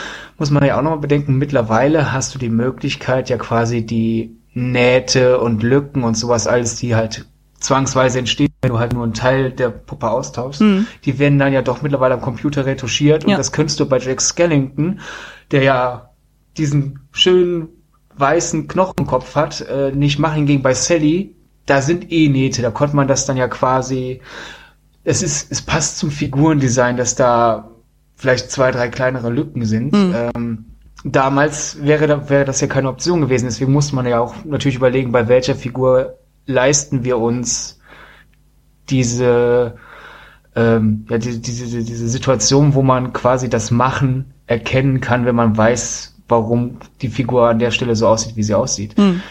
Ähm, führt jetzt dann zwar zu einem anderen Film, das ist zum Beispiel eine Sache, die ich sehr schade finde äh, bei Coraline äh, von Henry Selick. Der meinte ja, glaub, kurz nach Kinostart, nach Motto, wenn der Film erfolgreich genug ist, würde ich mir wünschen, den Film nochmal ohne die Retuschierung zu veröffentlichen. Mhm. So als Midnight Movie oder als Special für eine Blu-ray. Also ein bisschen ich wie bei so Anomalisa. Da ist es ja, glaube ich, so, da hat man das ja so ja, gelassen. Genau. Das, das wäre das wäre so faszinierend zu sehen. Mhm. Vor allem, ich finde, aufgrund des visuellen Stils von Henry Selick wird mich das nicht aus dem Film rausreißen, wenn mhm. halt hier und da die Nähte und so zu sehen sind, aber kam leider nie. Nee, leider nicht so. Weil da war es ja auch zum Beispiel spannend, sozusagen, weil Coraline war ja eigentlich als Realfilm geplant und dann hat man erst im Nachhinein dann entschieden, das als Stop-Motion zu machen. Was im Nachhinein auch wirklich dann die bessere Entscheidung ist, finde ich tatsächlich, weil es gibt einfach so viel her. Also das ist ja einfach das Schöne bei Stop-Motion. Da kannst du einfach auch wirklich so total die grotesken Welten dann auch bauen. Also ich meine, allein so eine Figur wie Jack Skellington würde ja so in real überhaupt gar nicht funktionieren aufgrund seiner ja. Statur. Der ist ja wirklich sehr dünn und sehr schlaksig. Der hat sogar im Vergleich zu den Zeichnungen, die Tim Burton ja gemacht hat, sogar noch ein bisschen big, äh, dickere Beine bekommen, damit er überhaupt irgendwie eine gewisse Stabilität auch hat. Aber er ist ja wirklich schon sehr grazil. Und da war es ja eigentlich so, dass der Anzug ja eigentlich, oder ja doch sein, ähm, ja doch sein Anzug sollte eigentlich ja komplett schwarz sein. Und dann hieß es dann auch so, das funktioniert nicht, der geht da völlig unter. Und daraufhin hat er erst nachträglich diese Nadelstreifen bekommen fand ich ja auch irgendwie sehr niedlich, so also als Detail, so von mir, ah, okay, das war quasi nicht von vornherein so geplant, sondern es kam erst nachträglich, um ihn quasi einfach in dieser Schwarz-Weiß-Welt sichtbarer zu machen. Und ich finde, das sieht ja auch extrem gut aus. Wo du ja sagst, in, in realistisch würde Jack Skellington nicht funktionieren, wir greifen vielleicht jetzt vorweg, aber gerüchteweise werden wir es vielleicht eines Tages erleben, wie ein fotorealistischer Jack Skellington im Kino aussehen mm. würde, denn eventuell ist ein Live-Action-Reboot geplant oder ein Anführungszeichen Live-Action-Reboot, also fotorealistische Animation. Und äh, ich meine, es gibt sehr tolle Jack Skellington Walkarounds in den Disney Parks. Mm. Aber das ist nochmal was anderes gegenüber einer sehr schlachsigen, dünnen Person, die mit viel Energie Jack Skellington spielt, zu stehen oder die nochmal fünf, sechs Meter hoch auf eine Kinoleinwand projiziert zu sehen. Ja. Also, das ist eine Sache, auf die ich mich momentan nicht freue. Nee, Deswegen lieber zurück zur Produktion des Gelungenen. Ja, halt definitiv, definitiv. Genau, also dementsprechend war es ja alles sehr, sehr lange in der Produktion. Aber wie gesagt, dadurch, dass man ja dann diese verschiedenen Sets parallel bedienen konnte, ging es ja dann auch ganz gut. Und dann gerade unter der Leitung von Henry Selick lief das ja alles seine Bahn. In der ganzen Zeit war auch Burton nicht wirklich häufig dann da, weil was soll er auch schon da groß machen? Und äh, weil er war ja auch mit Batman Returns dann einfach zu sehr involviert. Und er war ja auch im Sinne ja nur der Produzent, also von daher musste er auch gar nicht so häufig da sein, aber es fiel dann schon auf, so naja. Kleinere, hm? kleinere Meinungsverschiedenheiten gab es ja trotzdem, also ja. vielleicht wolltest du dir jetzt die Anekdote auch erzählen, äh, dann äh, tut's mir leid. Nee, alles aber gut. zum Beispiel, er hat ja trotzdem immer noch dann äh, quasi äh, Approval für die Designs gehabt und äh, eine Regel für Halloween Town war keine Magie. Mhm. Es gibt da zwar übernatürliche Gestalten, weil also ein Vampir ist keine realistische Person, aber es gibt keine Magie im Sinne von Zauberstäben oder sonst was, sondern es muss alles mechanisch sein. Und es gibt ja diese sehr ikonische Szene, wo Jack Skellington auf diesem Spiralhügel steht mhm. und die Spirale entwirrt sich und dann geht er da runter. Und das war eine Szene, mit der Tim Burton nicht zufrieden war und meint, das muss raus. Aber Henry Selick wollte die Szene drin haben. Erstens, weil es toll aussieht und zweitens, weil es vom Stagen her einfach dahin gehört. Ja, vor allem, es war ein cooler Abgang auch in dem Moment für die Szenerie. Also ja, ich finde, das passt da auch unglaublich gut. Also ich wüsste nicht, wie man die Szene ohne diesen Hügel gestalten könnte. Da müsste man eigentlich die, das komplette Setpiece ändern. Mhm. Und letzten Endes konnte Selig aber Tim Burton überreden mit, weißt du was, es ist ein mechanischer Hügel. der quasi einfach auf Fußschritte reagiert und sich dementsprechend aufrollt. Eben. Und dann gab's wohl das in klein nochmal auch mit dieser Badewanne, mit der halt die äh, drei Balken, die mit Oogie Boogie zusammenarbeiten, sich äh, von A nach B bewegen das war wohl auch äh, im ersten Entwurf einfach halt eine Badewanne, die halt lebt. Hm. und dass das aber keine Schreckensgestalt ist wie halt Vampire und Mumie und sowas, wo man sagt, ja, das sind halt die Einwohner von Halloween Town, das sind das sind hier keine übernatürlichen Wesen, das sind halt einfach diese Figuren, also ich kenne keine Legende von einer wandelnden Badewanne. Äh, muss da natürlich eine Ausrede gefunden werden. Ja, also ist das eine magische Badewanne, das gibt's aber nicht. Und da hat man einfach dann noch äh, den Motor hinten dran gepappt um zu sagen, so, das ist jetzt eine Maschine. Und man sieht ja sogar, wie sie die anwerfen mhm. in dem Song. Ja. Daher, das waren so die kleine, kleine Situation, wo dann halt Produzent Tim Burton doch noch wirklich auch involviert war im Sinne von, das ändern wir jetzt, denn das ist immer noch mein Film hm. letzten Endes. Und ja, ich finde, das sind ja, man hat da ja schöne Lösungen gefunden. Ja, also, also ich habe auch das Gefühl, das war eigentlich alles sehr, sehr rund. Wo wir schon dazu kamen, so ist es ja quasi sein Film. Das ist ja auch das Spannende eben bei dem Thema der Veröffentlichung, weil wie wir ja schon angeteasert hatten, so Disney hat sich ja dann dafür entschieden, das Ganze dann eben nicht unter dem Disney-Label zu veröffentlichen, sondern unter Touchstone. Weil man ja der Meinung war, so, na, der Film ist doch vielleicht ein bisschen zu gruselig für Kinder. Also es passt nicht so wirklich zu ihrem eigentlichen Zielpublikum und die hatten echt Angst und so, dass äh, die den Film hassen würden. Und daraufhin wurde das ein bisschen wie so ein Stiefkind dann so auch behandelt so und dann hat man gesagt, ja, dann machen wir es eben bei Touchstone, da fällt es nicht so schlimm auf. Und da war es dann auch so, dass die dann gezielt Tim Burtons Namen mit in den Filmtitel reingewurstet haben, so um dann quasi mit ihm dann nochmal zusätzlich Werbung zu machen, weil er war eben durch Batman und Beetlejuice schon sehr erfolgreich. Und ja, das hatte ja leider so ein bisschen den Effekt, dass dann viele, auch heutzutage noch, den Film mehr mit Tim Burton als mit Henry Selick dann assoziieren. Was ja auch mhm. irgendwie Sinn macht dann so, eben weil ja nur mal der Tim Burton-Stil sehr charakteristisch ist und Selick ja auch eigentlich versucht hat, es so gut es geht in den, in den Burton-Stil anzupassen. Aber ich finde es immer so für Selig so schade, so dass er da so in dieser ja. Gleichung immer so gefühlt ignoriert wird. Ja, also ich kenne Leute, die sagen, ja, Selig ist doch jetzt der, der Tim Burton nachmacht mit ja. Coraline und sowas. Ja. Äh, nee, stimmt so nicht. Nee. Ähm, und äh, ich glaube, vielleicht muss man je nachdem, äh, wer hier zuhört und äh, wie, wie, wie erfahren man mit solchen äh, Studio Geschichten ist. Liebe Kinder, Touchstone Pictures war eine Zeit lang quasi Disneys Pseudonym für Filme, die sie produziert haben, aber nicht unter ihrem eigenen Namen benutzen wollten. Falsches Spiel mit Roger Rabbit ist auch so einer. Das Label ist irgendwann mehr oder weniger eingemottet worden. Es ist schade irgendwie, aber ja, schlag mal nach.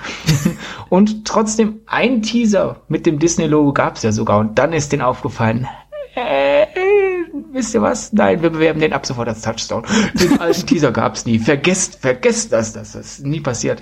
Das war lustig. Angeblich war eine der Szenen, die wohl ausschlaggebend war, die, wo ich mir auch wieder frage, warum gerade die Szene? Hm. Ähm, die Szene, wo die Schlange den Weihnachtsbaum frisst. Ach Gott, ja, die. Warum gerade? Hä?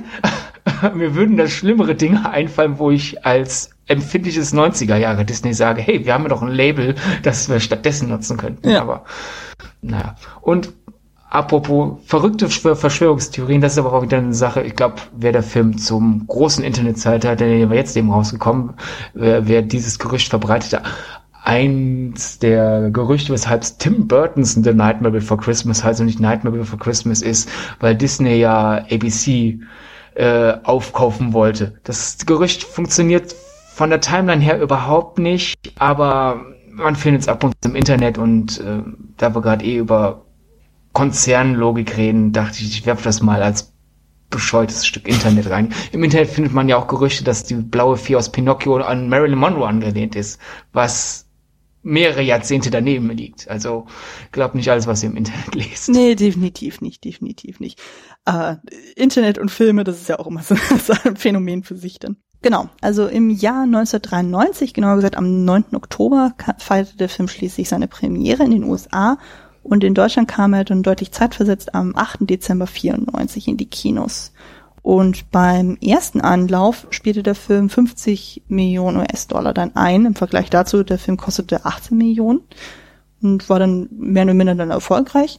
Und dann gab es ja eben, was du auch schon angesprochen hattest, dann diese Neuauflagen im Kino, also gerade mit dieser 3D-Verwertung. Ich meine dann zwischen 2006 und 2008 und dadurch kamen ja nochmal zusätzlich 26 Millionen noch dazu. Und dadurch war das natürlich dann in Summe dann ein ziemlich erfolgreicher Film. Und die Kritiken, genau, und wo du gerade von der ja. Wiederaufführung sprichst, seither ist es ein Disney-Film. Wir sind jetzt gerade im Jahr, also wie gesagt, 93 kam er raus, Touchstone-Film. 2006 wurde er zum Disney-Film umgemünzt, weil in der Zwischenzeit erstens halt die Marke ein bisschen beliebter wurde. Also seit 2001 hat der Film eine regelmäßige Präsenz in den US-Parks. Dann ging das ein bisschen los mit der Hot Topic Merchandising und so weiter.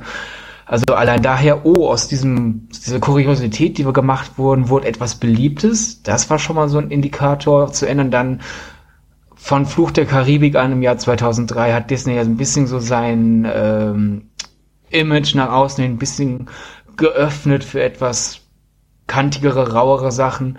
Und somit hat man dann beschlossen, weißt was, ab 2006 ist das jetzt ein Disney-Film, kein Touchstone-Film mehr. Und somit sind wir jetzt im 13. Jahr, in dem äh, der 26 Jahre alte Film Nightmare Before Christmas ein Disney-Film ist. Also noch ist es ein, historisch ein halber, halber Film. Und ab nächsten Jahr ist er dann anteilig mehr Disney als Touchstone. Genau. Ähm, genau, und dann halt beim Release war es dann so, die Kritiken selber waren eigentlich relativ positiv, also vor allem eben die Musik und die Animation und dieser ganze originelle ähm, Look war, wurde sehr, sehr gelobt. Und man dachte ja erst dann so, also seitens von Disney, von wegen, ah, der Film ist vielleicht ein bisschen zu gruselig, aber im Grunde genommen zeigte der Film so, es können beide mit dem Film was anfangen. Also sowohl Kinder, die dann sagen so, oh Mensch, hier so und Weihnachtsland und überhaupt so und coole Figuren, aber auch die Erwachsenen, weil sie merken, okay, das ist nicht nur kindgerecht, sondern das ist dann auch schon ein bisschen düsterer und auch sehr, sehr unterhaltsam. Und vor allem auch die Musik ist ja auch schon ein bisschen anspruchsvoller. Mhm. Genau, und zu den Awards, ähm, er hat zumindest eine Oscar-Nominierung tatsächlich bekommen für die besten visuelle Effekte, weil Animationsfilm kam ja erst 2001, glaube ich, die Kategorie. Also da waren die noch nicht so weit. Aber dann, also gerade jetzt Nightmare im Jahr 94 verlor dann gegen Jurassic Park. Kann man gut finden, ja, kann man nicht gut finden, aber es sind einfach. Ist schon nachvollziehbar. Ja, irgendwie schon dann.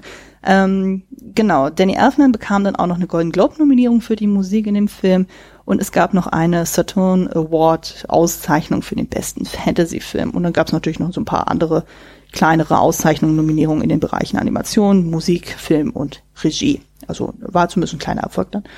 Und genau, das Ganze, äh, das Ganze wurde natürlich dann auch im Heimvideo-Release dann noch mal rausgebracht und dadurch entwickelte der Film sich so nach und nach zu einem Kultfilm. Und genau, eben 2006 kam ja eben diese 3D-Version dann auch nochmal raus.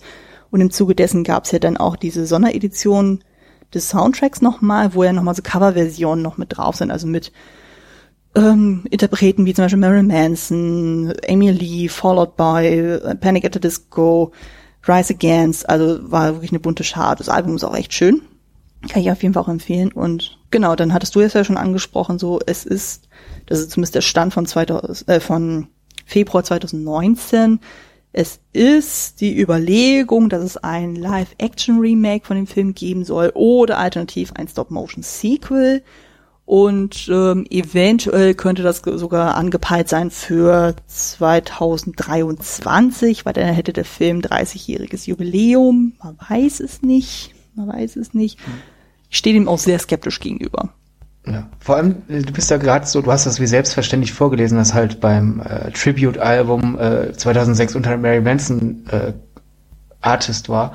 Man muss sich das nochmal auf der Zunge zergehen lassen. 1993. Hm, ein Skelett als Hauptfigur, naja, vielleicht, er weiß nicht, aber am Ende frisst eine Schlange den Weihnachtsbaum. Das ist zu gruselig für Kinder. Schle packt es zu Touchstone. 2006. Hallo, wir sind Disney. Wir haben äh, dieses Jahr den größten Blockbuster des Jahres gehabt.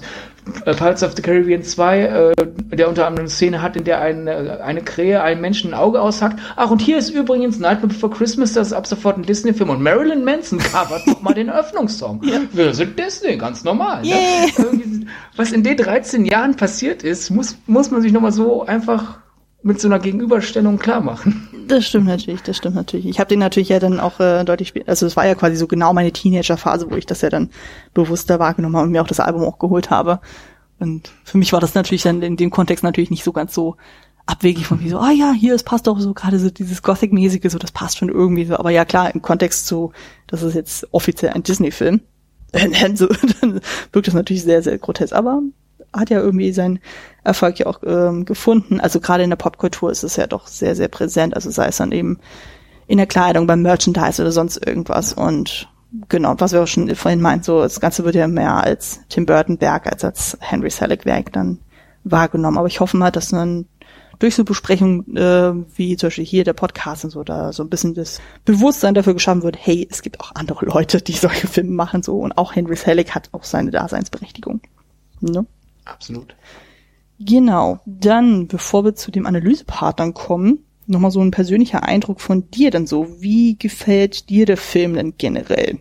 Ja, ich glaube, man hört es schon raus. Äh, mir gefällt er sehr gut. Vor allem, äh, es ist auch wirklich ein Film, der mit mehrmaligem Gucken eher sogar gewinnt äh, als verliert. Das ist ja auch immer so, Abnutzungserscheinungen sind ja immer bei, bei Filmen so eine Faszination.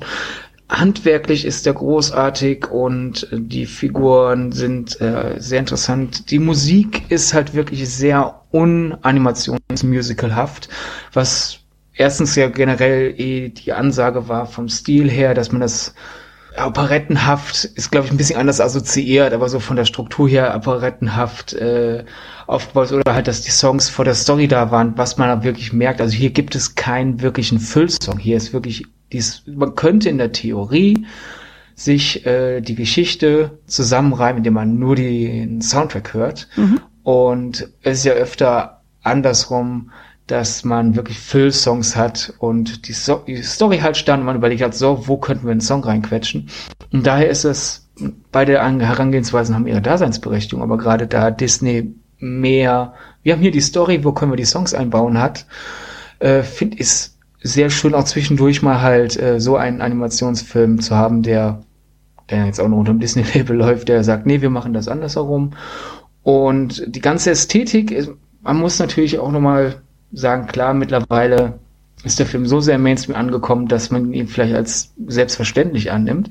Aber man muss sich halt nochmal vor Augen führen, es ist nicht ein Film mit einem Skelett und äh, einem ungeziefer Wesen in, in, in, in einem Sack und sowas also, wo, wo Halloween äh, Weihnachten annektiert, vorübergehend quasi. Äh, das ist schon alles sehr abgefahren, ohne, finde ich, aufgesetzt edgy zu sein. Und das ist ja auch wieder so, so ein Balanceakt, der schwer hinzukriegen ist. Also jetzt, es, es gibt, es gäbe wahrscheinlich, würde der Film heute entstehen, ähm, wäre wär das wahrscheinlich eher bemühte, so oh, wir müssen jetzt irgendwie diese Zielgruppe erreichen. Hingegen der Film nimmt sich einfach selbst, der ist selbstverständlich so, wie er halt ist. Und da finde ich den sehr angenehm zu gucken und finde es ein bisschen schade, dass wahrscheinlich manche Leute den abtun als, ja, das ist dieser Film, der für das Hot Topic Publikum gemacht wurde. Nein, der Film war zuerst da und dann haben sich die Leute, die auch bei Hot Topic einkaufen, angesprochen gefühlt. Endlich mal jemand, der mich versteht. Und dann kam halt das ganze Merchandising. Und dann haben wir halt Disney, der sagt, oh, Merchandising wird verkauft. Wir produzieren jetzt das Zehnfache.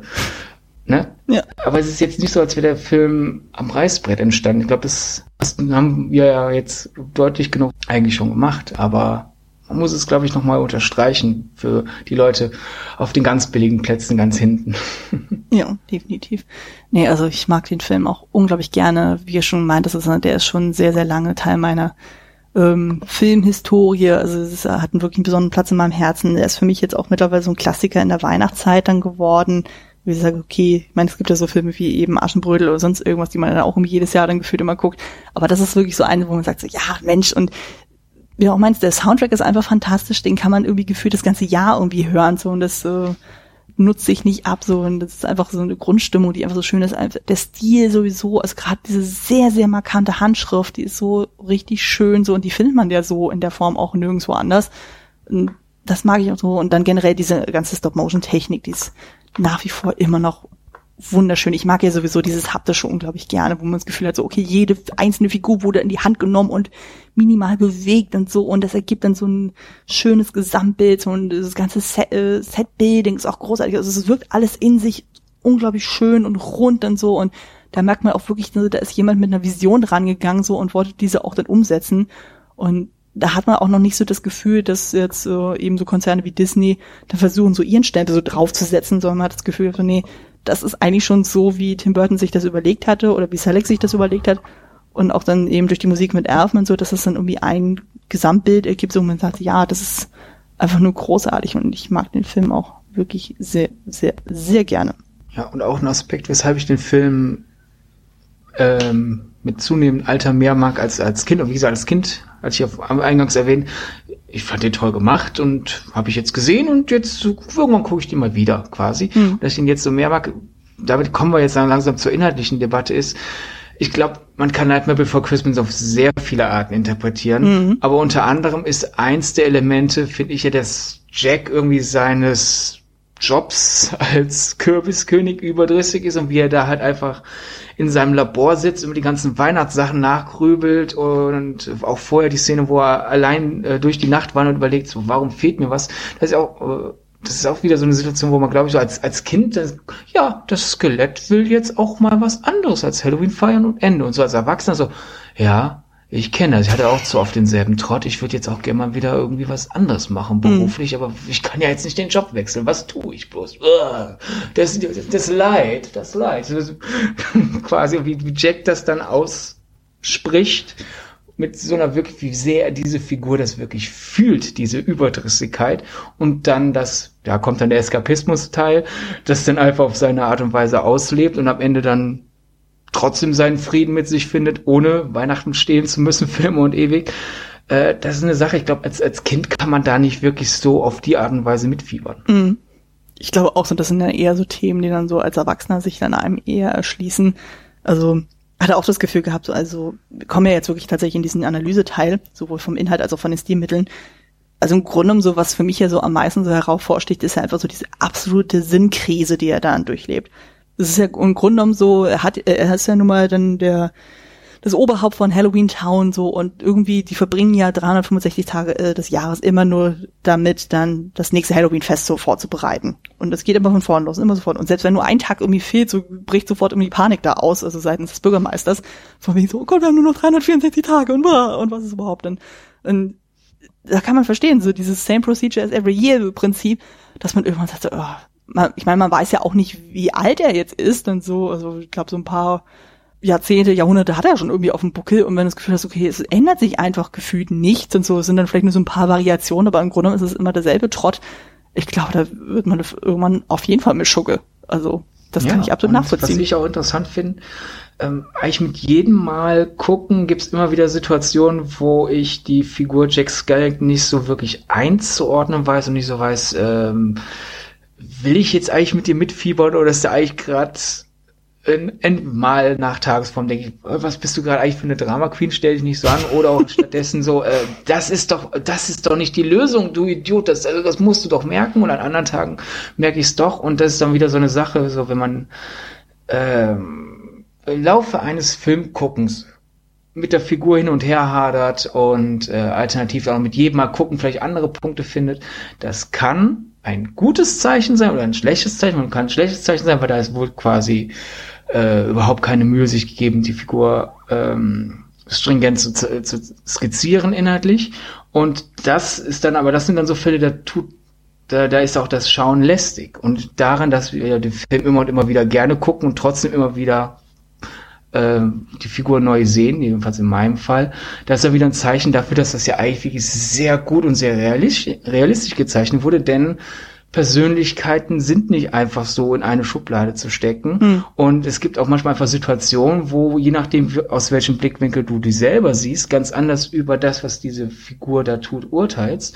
Und daher sieht man, das ist nicht einfach nur eine Geschichte, wo, wie gesagt, ein Skelett klaut Weihnachten, hm. sondern da steckt so viel mehr Emotionalität und Intellekt drin, was dann halt in diesen Songs durch verschiedene kleine Gesten ähm, rübergebracht wird, dass da so viel mehr drinsteckt. Ich glaube, deswegen ist es auch so schwer eine Moral aus dem Film zu ziehen und sagen, der Film ist jetzt eine riesige Metapher auf, was weiß ich, Burnout oder eine riesige Metapher auf kulturelle Aneignung oder sonst mhm. was.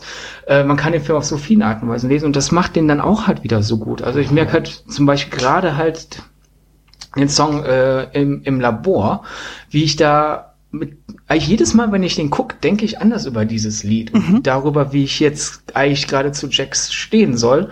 Und ich habe nicht das Gefühl, dass wäre das einfach, weil der Film wischiwaschi ist, sondern einfach wirklich, da ist in so wenigen Minuten so viel ähm, Interpretationspotenzial drin. Und das alles aber so galant, dass ich halt, während ich die Szene gucke, trotzdem einfach unterhalten bleibe und nicht denk, hm, was, wir, was, was wollen die jetzt eigentlich hm. mit Jack? Ja, ich finde auch gerade diese Laborszene auch so faszinierend, so weil im Grunde genommen er versucht ja quasi auf wissenschaftliche Ebene Weihnachten zu verstehen. Und das ist irgendwie mhm. total faszinierend. Du hast ja dann diese Montage dann, wo er dann irgendwie einen Teddy seziert oder versucht dann irgendwie es gibt ja dann irgendwie diese Falltechnik, wo du ja dann so Schneeblumen dann irgendwie basteln kannst und dann macht er, versucht er das auch und dann kommt dann nur eine Spinne dabei raus und sowas.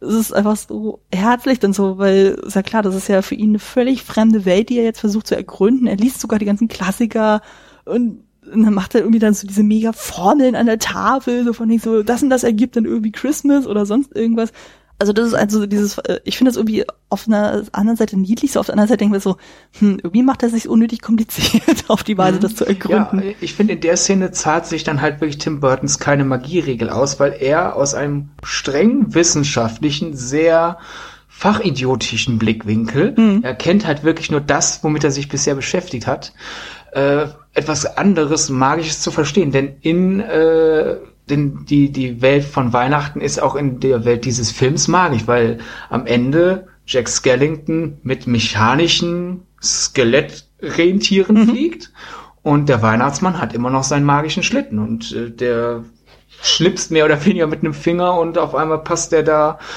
äh, sonst wo durch. Also, also er, er hat Magie. Mhm. Und Jack Skellington kommt aus einer so seltsam das ist, bei einer Gruselstadt zu sagen, aus einer rationalen Welt.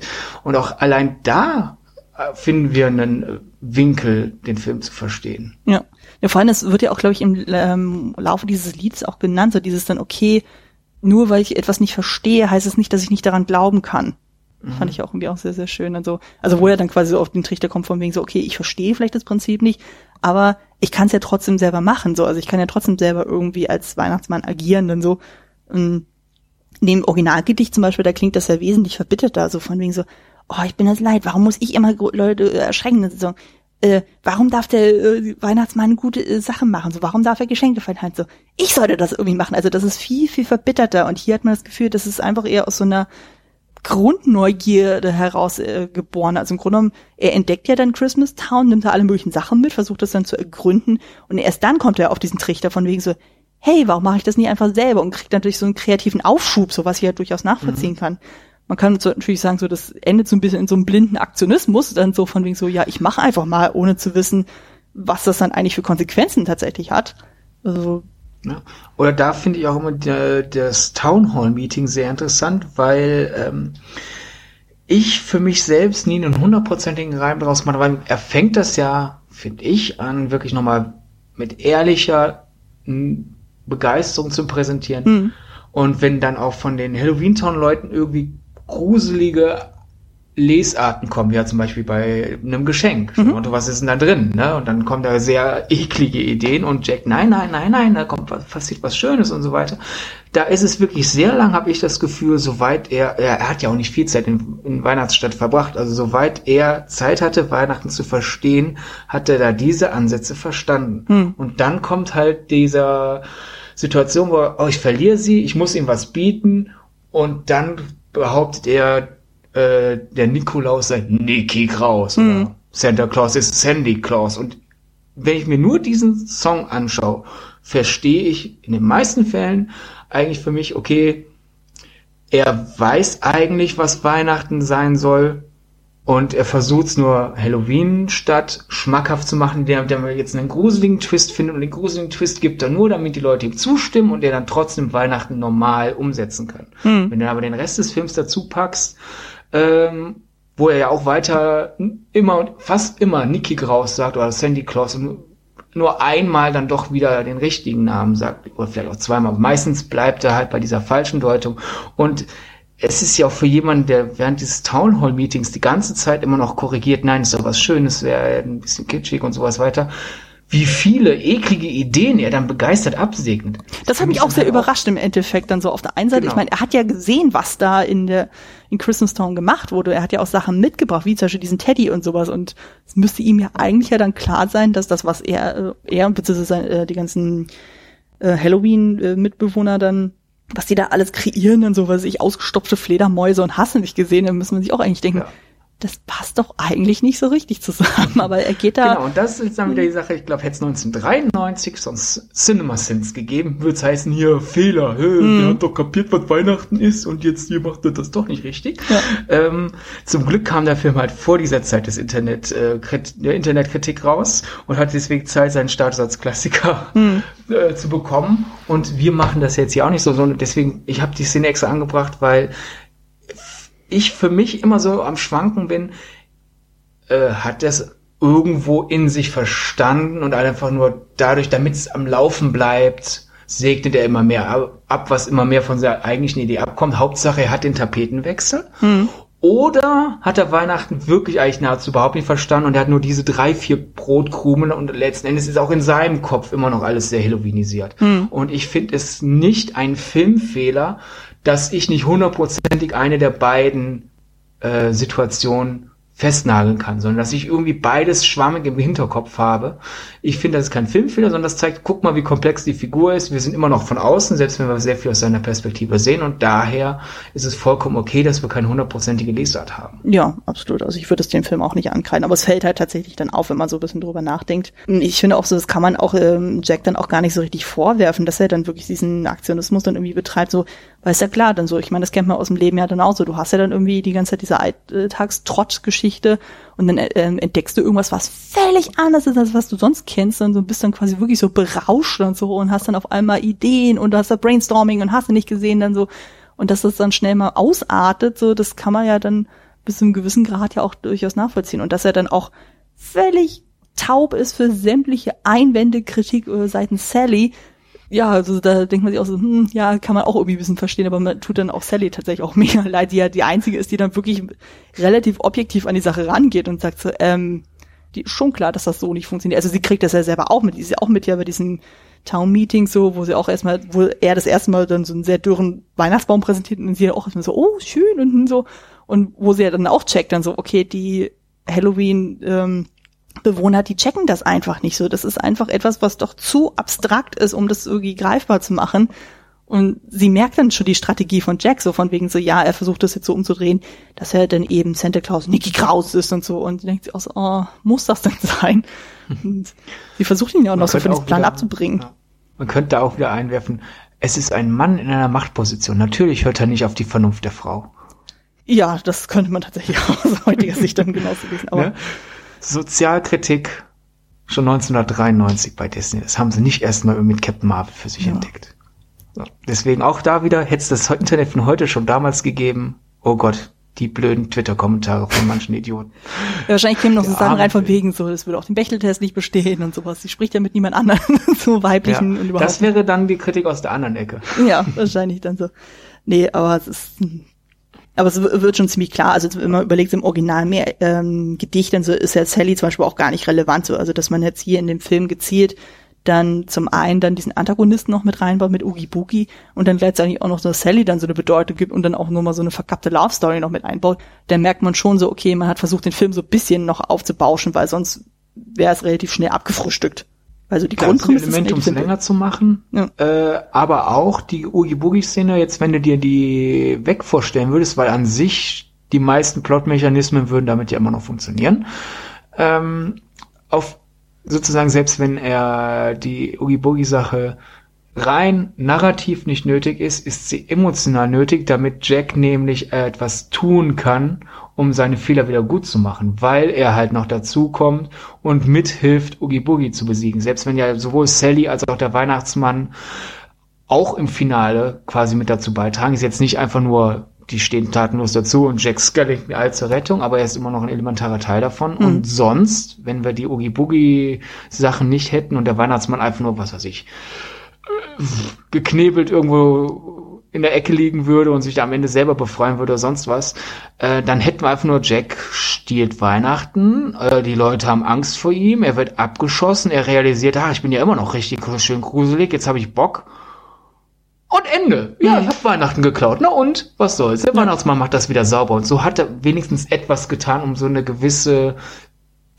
Karma, eine gewisse Menge an Karma-Punkten wieder für sich zurückzugewinnen. Hm. Ja, vor allem dadurch wird ja auch ein bisschen plausibler von wegen so, naja, ähm, quasi dann Santa Claus ist nicht einfach nur so gekidnappt, sondern der ist dann wirklich auch in Gefahr, dass dann halt, auch wenn jetzt Jack dann irgendwie relativ schnell merkt dann so, okay, das, ich habe da Bock missgebaut. Wie gesagt, im Gedicht, was ich ja vorhin schon meinte, sozusagen, dann taucht das Santa Claus einfach nur auf, so, so Claus ex machina mäßig und klärt das dann alles. Aber so ist ja quasi noch so eine zusätzliche Bedrohung, so von wegen so, hey, jetzt muss ich wirklich agieren, so, weil ich glaube, zu dem Zeitpunkt weiß er ja noch nicht, dass er bei Oogie Boogie ist, er weiß ja nur, bei, der ist bei dieser Trick-and-Treat-Truppe und er hat ja eigentlich auch bewusst gesagt, so von wegen so, haltet ihn von Oogie Boogie fern, aber das sagen die sich auch so, nö, machen wir nicht. Ähm, natürlich mit gekreuzten Fingern.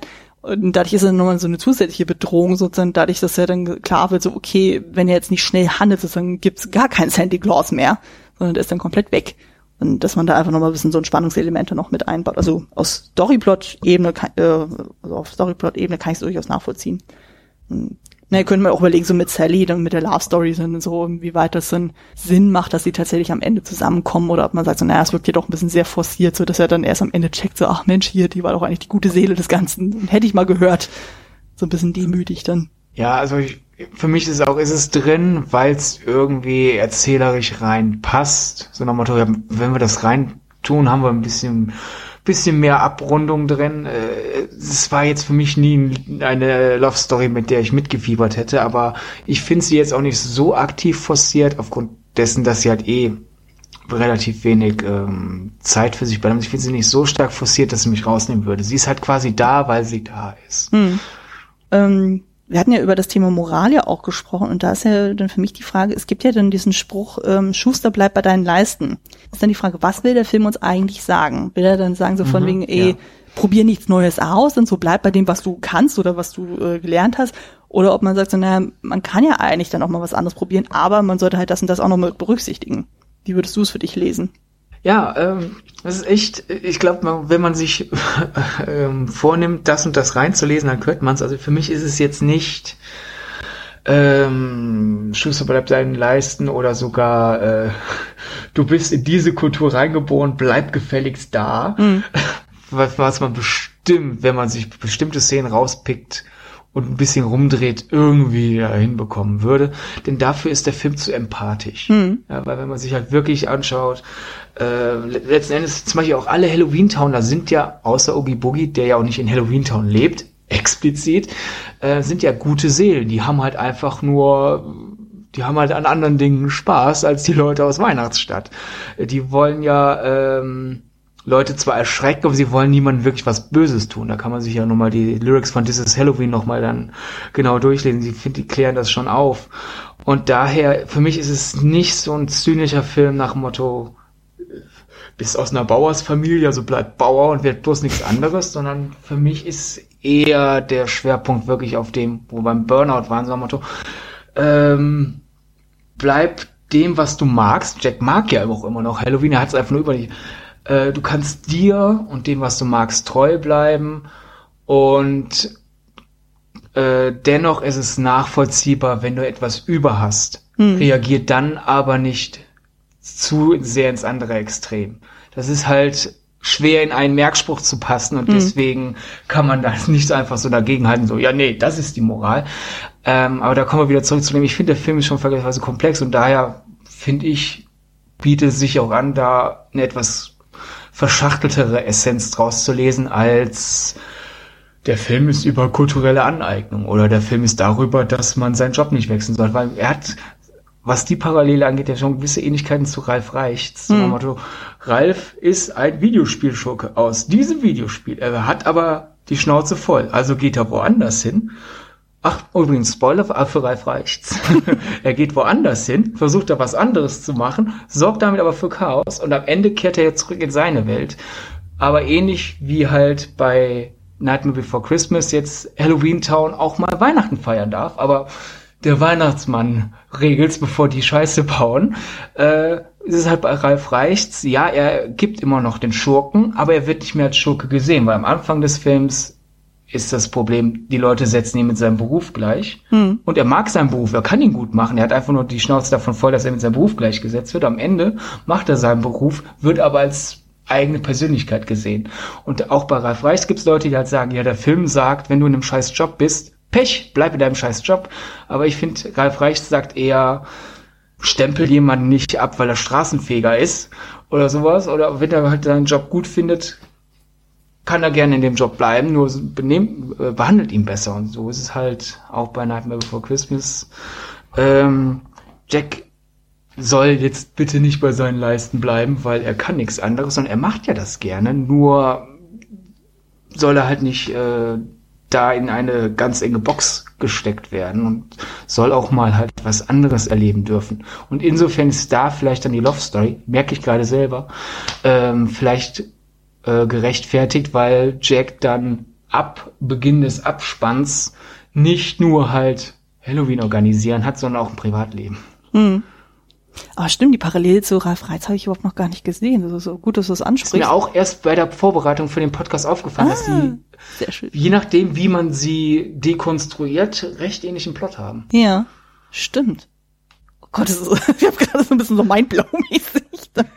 aber es ist echt gut. Nee, aber ich würd, ja, aber ich würde auch tatsächlich sagen, also es spricht ja, also das wird ja auch, ich bin der Meinung so, das wird auch im Film auch so kommuniziert, sozusagen. Es spricht ja grundsätzlich nichts dagegen, so dass man sich von außen dann nochmal Inspiration irgendwie holt für irgendeine, Form, äh, für irgendeine Form. Also sei es jetzt im Beruf oder sonst irgendwas.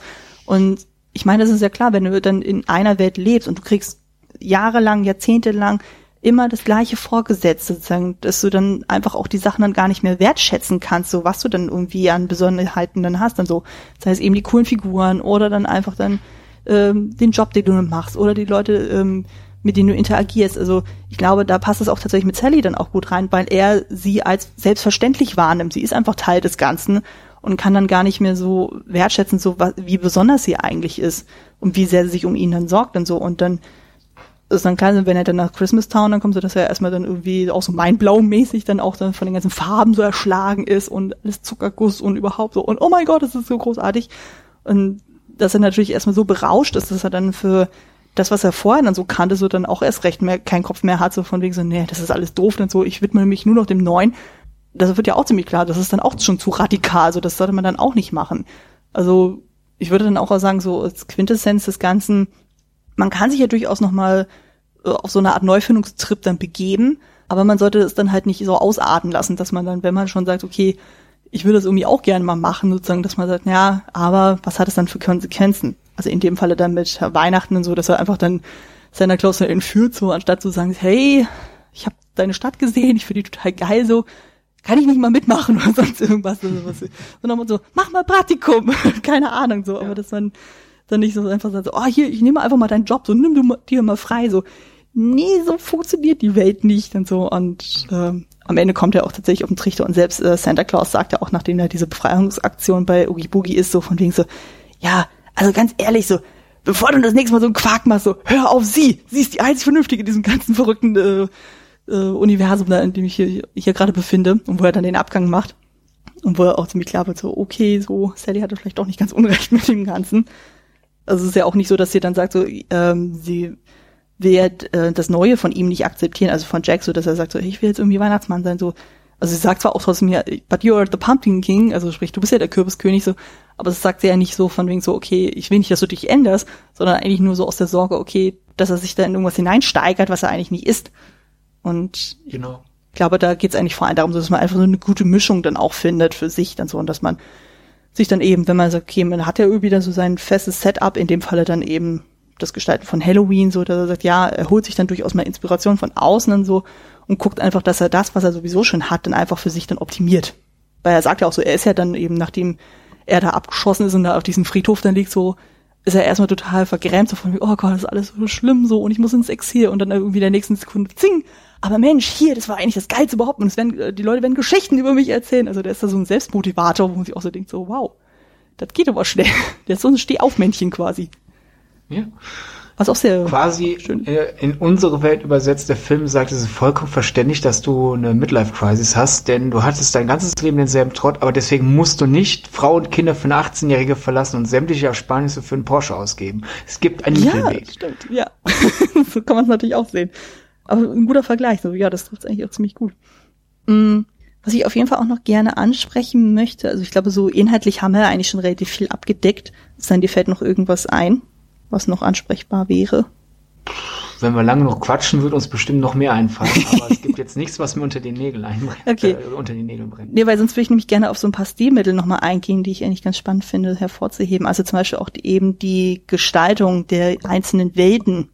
Weil da gibt es ja doch wirklich sehr markante ähm, Mittel, so die dann auffallen. Also wenn man sich jetzt zum Beispiel mal anguckt, so Halloween Town, das ist ja alles sehr in diesem schwarz-weiß-orange gehalten. Das ist ja sehr stark vom deutschen Expressionismus dann angelehnt, also sowas wie Caligari, wo ja dann wirklich alles so ja, verschnörkelt, also, also eher so grotesk verschnörkelt, so, die Winkel stimmen alle irgendwie nicht von den Gebäuden, also es wirkt alles total bizarr und so und das wirkt immer alles eher wie so eine Schwarz-Weiß-Welt oder auch wie so ein Stummfilm, wohingegen dann Christmas Town ja dann so bunt, leuchtend, total niedlich alles, was ja sehr viel von diesen Dr. Seuss Welten dann irgendwie auch hat, so, wo ja auch eben so die Geschichten wie Rudolph the Red-Nosed Reindeer dann auch gut reinpassen. Und dann hast du ja wieder diese normale Welt und da habe ich das Gefühl, da kommt dieser Tim Burton Flair dann auch wieder deutlich rein, wo ja alles total steril ist, total gerade, total abgerichtet und wo eigentlich die ganze Welt fast nichts Charakteristisches für sich hat. Also die ist ja eigentlich relativ neutral dann gehalten. Und interessant fand ich dann auch so, dass dann bei der normalen Welt man nie die Köpfe der Erwachsenen sieht. Die sind immer so ein Ja, bisschen wie bei den Peanuts, immer so abgeschnitten. Genau. Ganz genau, das hätte ich auch angebracht. Dieses, ich glaube, es ist auf der einen Seite vielleicht ähm, auch eine handwerklich nützliche Entscheidung, damit man bloß nicht ins Uncanny Valley kommt. Mhm. Aber es ist natürlich auch erzählerisch, stärkt es diesen Fabelcharakter, denn wir legen unseren Fokus auf die fantastischen Welten und die Menschen gibt's halt auch und Kinder haben noch das, haben noch das Auge fürs Fantastische, deswegen sehen wir auch die Kinder noch, aber die Erwachsenen sind dann halt abgeschnitten, wobei es da nicht hundertprozentig stringent gemacht ist, als dass wohl die Menschenwelt aus Nightmare Before Christmas an den Weihnachtsmann glaubt. Denn die Nachrichten sind nicht, ein Verrückter fliegt durch die Welt und macht schreckliche Geschenke, sondern entweder ist der Weihnachtsmann verrückt geworden oder jemand hat seinen Platz übernommen. Ja. Also da ist das nicht ganz äh, so steril in den Köpfen in der Menschen dieser Welt, wie es vielleicht äh, durch das Design äh, sch- erscheinen würde. Das finde ich, jedes, ich stolper jedes Mal neu darauf, wenn der Film zu dieser Stelle kommt, wo klar wird, oh, die Menschenwelt kennt den Weihnachtsmann, sie glaubt an ihn, sie ist verwirrt, dass es jetzt hier heute anderes ist. Hm. Ach so, ja, stimmt, in der Welt sind wir. Da stolper ich jedes Mal drüber. Das ist jetzt kein Kritikpunkt, sondern einfach nur eine Feststellung. Ja. Aber ja, es ist schon eine originelle Entscheidung, finde ich. Ja, definitiv. Aber mir fällt auch gerade ein, auch so zum Inhaltlichen nochmal im Grunde genommen ist ja dann dieser Film quasi so ein bisschen so eine positive Variante von The Grinch.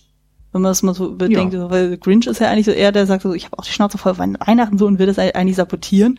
Und hier ist es ja genau andersrum, dass er dann eben Jack ja dann sagt so, oh, ich finde Weihnachten großartig, ich will das auch machen unbedingt. Also quasi ein bisschen die Antithese dazu. Aber dadurch auch mehr Schaden anrichtet als alles andere. Aber es ist auch so geil dann so, wenn er, äh, wenn er dann so peu immer dann so die ganzen Geschenke vorbeibringt und wie wir ja schon gesagt haben, so die sind ja doch alle sehr, ja, sehr Halloween-lastig. Und wo da eben diese Schlange ist, die dann den Weihnachtsbaum frisst und so. Oder du hast da diesen Weihnachtskranz und der dann irgendwie so eine alte Oma bedroht dann. Oder dann gibt's ja doch irgendwie dann diese eine Puppe. Eine Ente mit scharfen Zähnen. Ja, genau. Eine fliegende fast Mickey-Vampirfigur. Ja, genau.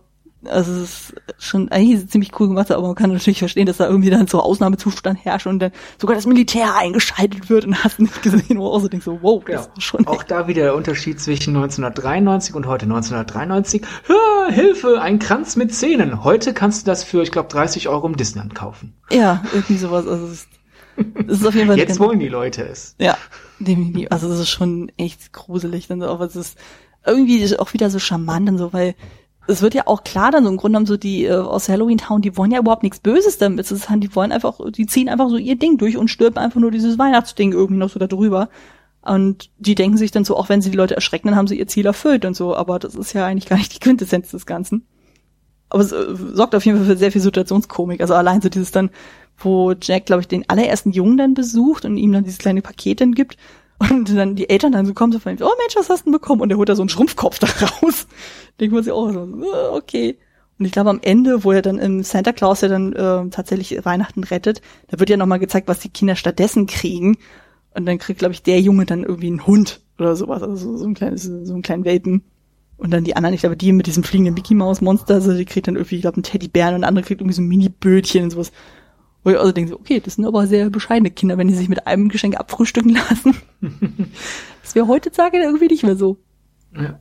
Wobei mir da jetzt auch wieder auffällt, ich meine, wir sagen ja die ganze Zeit, dass die Leute aus Halloween Town ja eigentlich ganz nett sind. Die, die wollen ja nicht wirklich was Schlimmes. Äh, die wollen ja jedenfalls niemanden Schaden zufügen. Wollen nur erschrecken. Weil in den letzten paar Jahren, genau, nur erschrecken. In den letzten paar Jahren äh, kam halt immer so ein bisschen ähnlich, wie man bei Ferris Bueller sagte, uh, Ferris Bueller ist ein Film über einen Psychopathen. Mhm.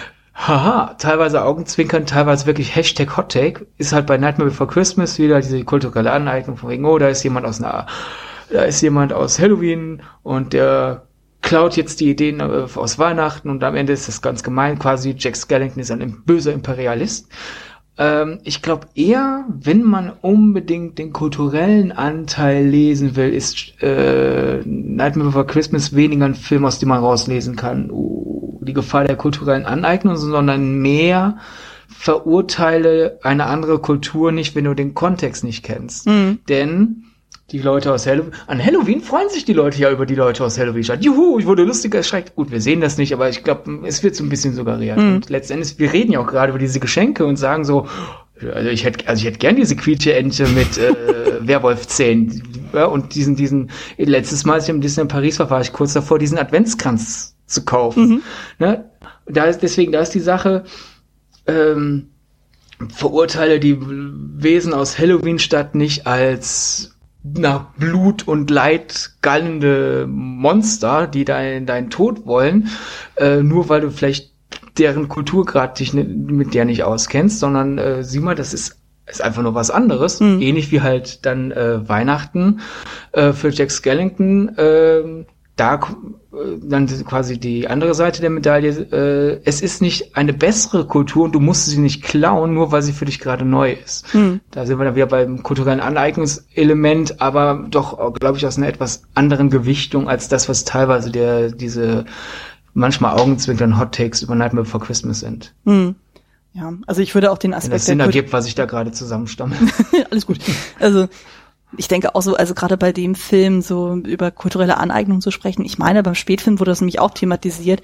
Also ich sehe das jetzt nicht so hart dann so. Also für mich war immer kulturelle Aneignung immer eher tatsächlich so bezogen auf Nationen. Also sowas wie, ähm, ich glaube, so aktuelle Beispiele waren ja irgendwie dann so, wenn so weiße Amerikaner sich so die ähm, die indianische Kultur irgendwie zu eigen machen und damit irgendwie kommerziell irgendwie was vermarkten wollen. Also sei es in einem Musikvideo oder sonst irgendwas wo man sich auch schon fragt, mh, hm, das ist schon ein bisschen sehr cringy dann so, aber in dem Falle, es passiert ja aus einem völlig anderen Kontext. Also ich glaube, das muss man dann ja. auch so weit dann sehen. Also es passiert ja in dem Fall aus einer sehr, ja, im Grunde, also es passiert ja eher aus einem sehr egoistischen Trip dann so von Jack dann so, dass er dann sagt so, ich mache es jetzt einfach nur für mich als Selbstfindungstrip dann so und gar nicht so im mhm. Sinn von, okay, ich bereichere mich an der Kultur von anderen. Weißt du, was ich meine? Genau. Ja, ja, ja, okay. absolut. Ne, also, also die, die, sowohl die Anreize als auch die generellen persönlichkeitsbezogenen Intentionen in dem Film sind doch ein bisschen anders gewichtet, als dass ich diese Leser, die zuletzt aufkam bei diesem Film, wirklich inhaltlich gerechtfertigt wird. Ich, ich sehe, wie man natürlich auf die Idee kommt, weil wir reden hier gerade vom Kampf zweier Kulturen, mhm. zweier Feste, aber da das doch alles sehr ähm, figurenbetrieben ist, dieser Plot, glaube ich, muss man da halt wirklich anfangen, hm. den Film zu lesen, statt halt beim Konzept. Obwohl das Konzept ja letzten Endes, wie wir ja am Anfangs gesagt haben, der Auslöser war, nämlich, haha, Halloween und Weihnachten direkt nebeneinander. Das war der Antrieb und nicht, ich hab Burnout, weil ich irgendwie dauernd dieselbe Sache mache oder sowas. Hm. Aber letzten Endes, wie es dann ausgestaltet wurde, ist halt Jack Skellington der Antrieb und nicht Weihnachten versus Halloween. Hm. Das stimmt, das stimmt. Nee, also das ist schon Also man kann ja auf jeden Fall äh, viel dann auch in der Richtung reinlesen, aber ich glaube, man sollte das Ganze eher tatsächlich wie so eine Art Allegorie dann irgendwie auffassen. Also es ist einfach alles sehr reduziert, dann so mit, mit aber wirklich ausgefeilten Figuren, also richtig schön sozusagen, aber man sollte das tatsächlich eher wie so eine Art Weihnachtsmärchen auch wahrnehmen, so dass man sagt, okay, da ist einfach eine Figur, die ist irgendwie unglücklich, kriegt Inspiration von außen so, versucht es für sich äh, auszuprobieren, funktioniert halt nicht, aber am Ende kommt trotzdem Happy End dann irgendwie raus und er zieht dann auch so seine Lehre da draus. Und Santa Claus kann ja das Ganze auch irgendwie retten, also so ist es ja dann noch nicht. Ähm, was ich auf jeden Fall auch nochmal besprechen würde, ist ja einfach generell diese ganze Stop-Motion-Animation. Also was mir dann auch sehr auffällt, also gerade so im Vergleich, wenn man sich dann anguckt, so der erste Stop-Motion, den ja Tim Burton ja auch gemacht hat, so der ein bisschen bekannter wurde, ist ja Vincent.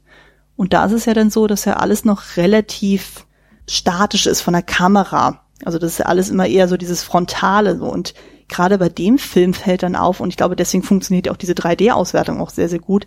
Das ist alles viel dynamischer. Also es wird ja viel mehr so dann Kamerafahrten dann auch gemacht und so oder Schwenks oder hast du nicht dann gesehen.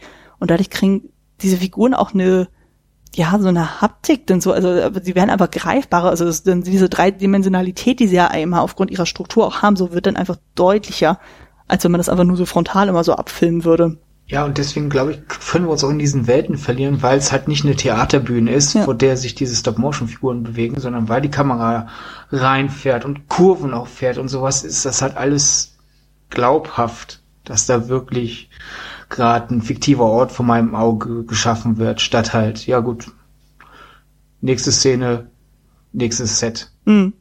Und gerade auch in Kombination mit der Musik wirkt das ja auch unglaublich dynamisch. Also, das hat man ja auch schon gesagt, wir haben ja zwar im Grunde genommen diese Songs dann auch so, aber ähm, es ist dann nie so wie bei so einem klassischen Musical, da ist dann irgendwie Dialogszene, so hm, hm, und auf einmal puff, die brechen mitten in den Song dann irgendwie rein, sondern das wird ja immer sukzessive dann aufgebaut. Also du hast ja immer dann diese Songs, diese markanten, und hast ja immer dann dazwischen immer noch so diese Musik, dann so dieses so, äh, die vorherige Musik so ein bisschen ausleitet und dann die nächste dann so ein bisschen, äh, ja, vorbereitet dann auch. Und wo dann auch, wo es einfach sehr organisch dann auch sehr wirkt. Also, also es ist dann eigentlich schon ziemlich klar, also zum Beispiel, du hast ja dann, dann dieses Intro, da hast du ja erstmal diese normale Musik, dann hast du ja dann diesen Sprecher dann und dann wird ja Halloween Town ja quasi präsentiert, wo jeder Einzelne sich so in einer richtig schönen Prolog-Szene dann auch mal präsentieren kann. Und dann hast du ja dann diesen Moment so, wo Jack sich so nach und nach zurückzieht und dann hörst du ja schon das erste Mal, dass dann die Musik deutlich melancholischer wird und man sich denkt so, hm, okay. Also dafür, dass er vorhin da so brennend da durch die Gegend getanzt ist und hast du nicht gesehen, äh, denkt man sich auch so, okay, jetzt ist dann so ein Stimmungswechsel, aber der wird halt so ganz sanft dann auch irgendwie eingeführt, dass man glaubt, okay, das, wie er sich präsentiert vor seinen Bewohnern, ist völlig anders als das, wie er selber so in sich dann ist. Ja, absolut. Also Jacks Solo-Lieder sind wirklich einfach nur melodisch vorgetragene Gedankengänge eigentlich. Mhm. Er ist kein Musical, äh, würden wir ihn wahrscheinlich da einfach nur durch den Schnee wandern sehen oder äh, durch den knochigen Wald oder in seinem Labor sitzen sehen und einfach nur denken. Hm. Und das ist hier wirklich dieses Stilmittel, dass da wirklich quasi die Musicalform in diesem Film besonders stark genutzt wird, einfach nur um Gedanken filmisch interessant darzustellen. Es sind dann halt jetzt keine im Kopf abgehaltene Gedanken, es sind keine ähm, abgehackten Selbstgespräche, wo hier gerade ein Satz Fetzen gesagt wird und da dann plötzlich verstummt er wieder und hier wird der, der nächste Satz gesagt, sondern einfach, wir wollen es interessant darstellen.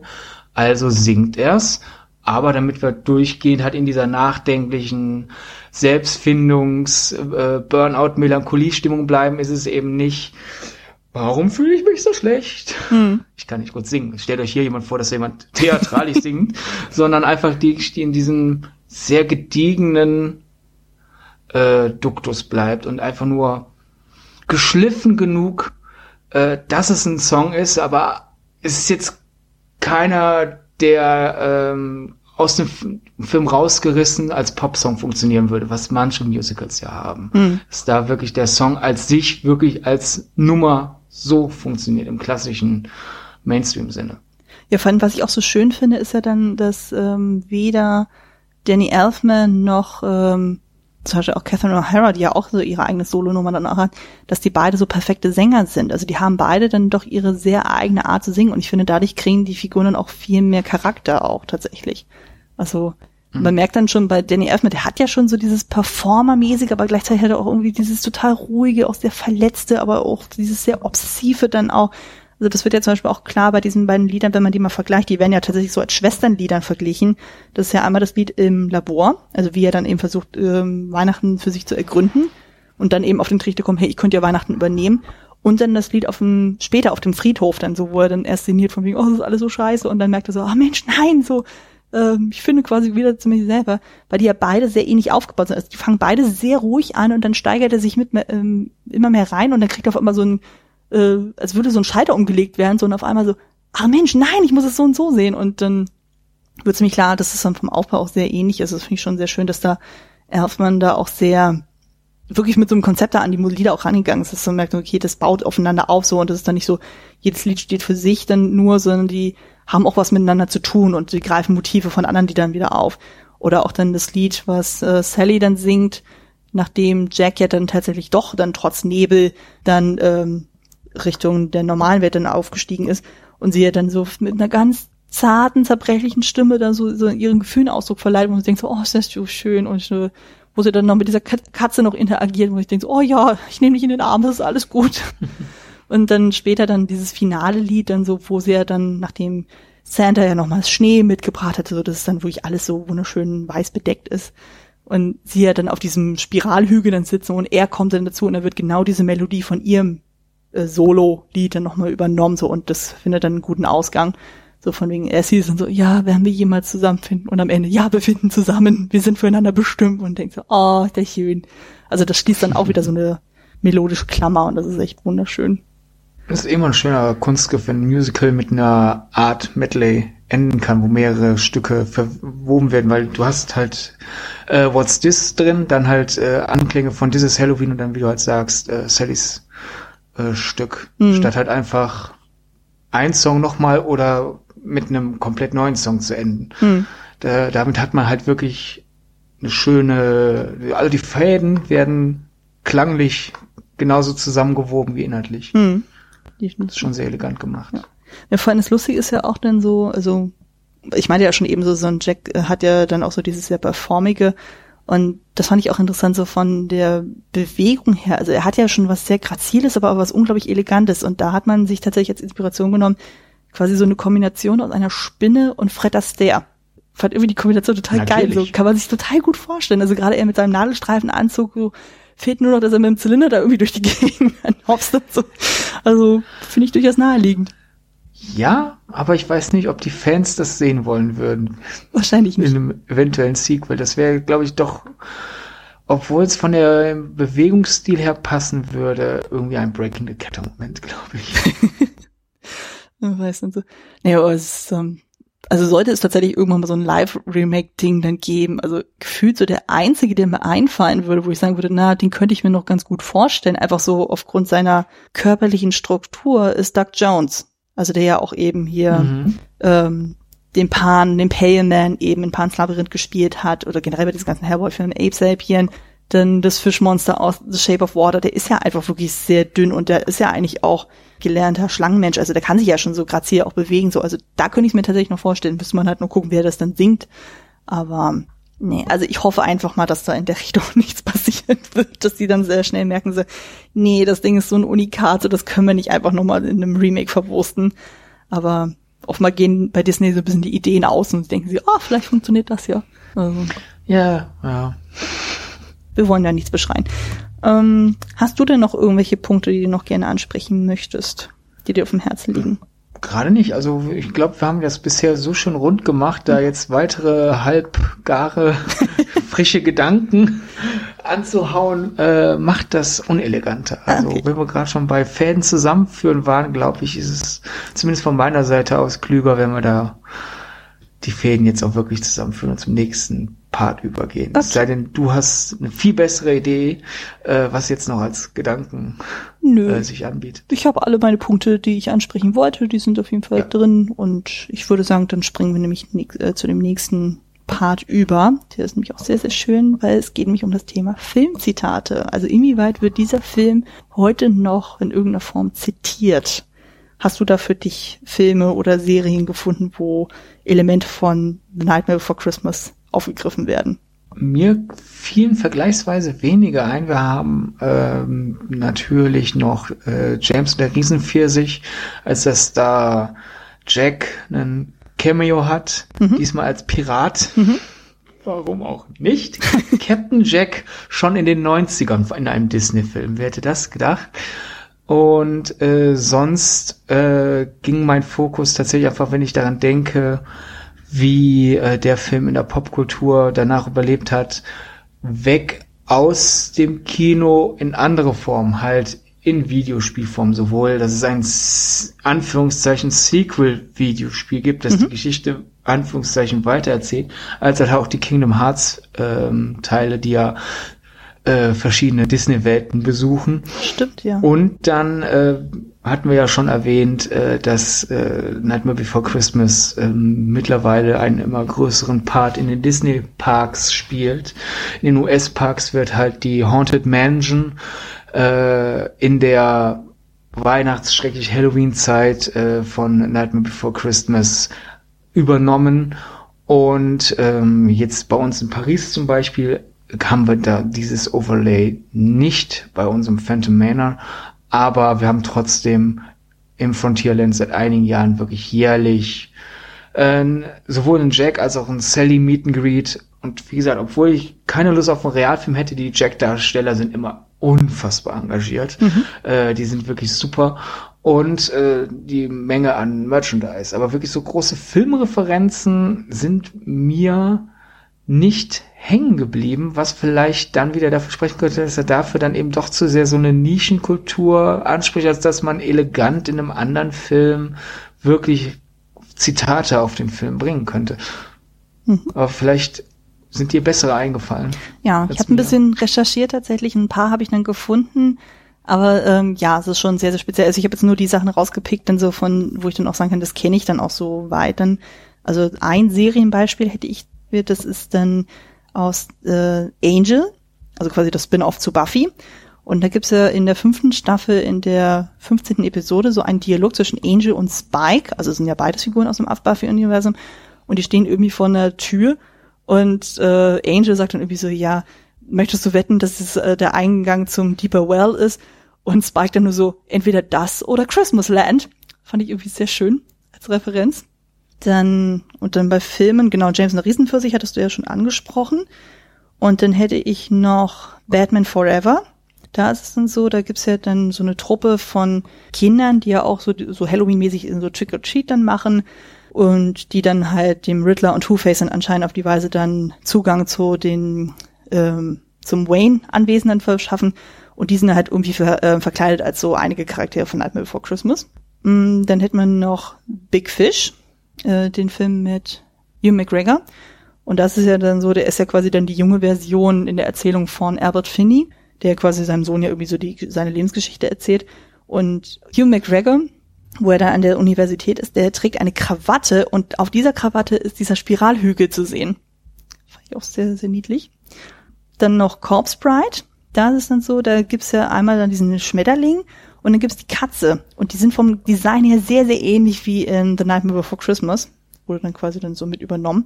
Dann hätte ich noch Coraline. Das ist aber wirklich sehr, sehr, sehr klein. Und zwar ist es ja dann so, für die Leute, die sich an den Film erinnern, so gegen Ende ist es ja dann so, dann äh, will ja Coraline ihre Eltern irgendwie retten. Und sie trifft ja dann wieder auf die andere Mutter, die ja mittlerweile so ihre richtige Gestalt dann auch hat. Und die steht dann in der Küche und macht dann ein Omelett.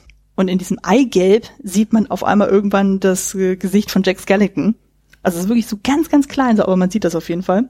Und zu guter Letzt noch Frankenweenie, also quasi die Stop-Motion-Version von seinem, äh, von Tim Burtons Kurzfilm. Und da gibt es äh, einen Grabstein, der sieht ziemlich genauso aus wie der von Zero in The Nightmare Before Christmas. Das sind jetzt so die wichtigsten. Spielt also im selben Universum. Ja, im Grunde um Jahren so.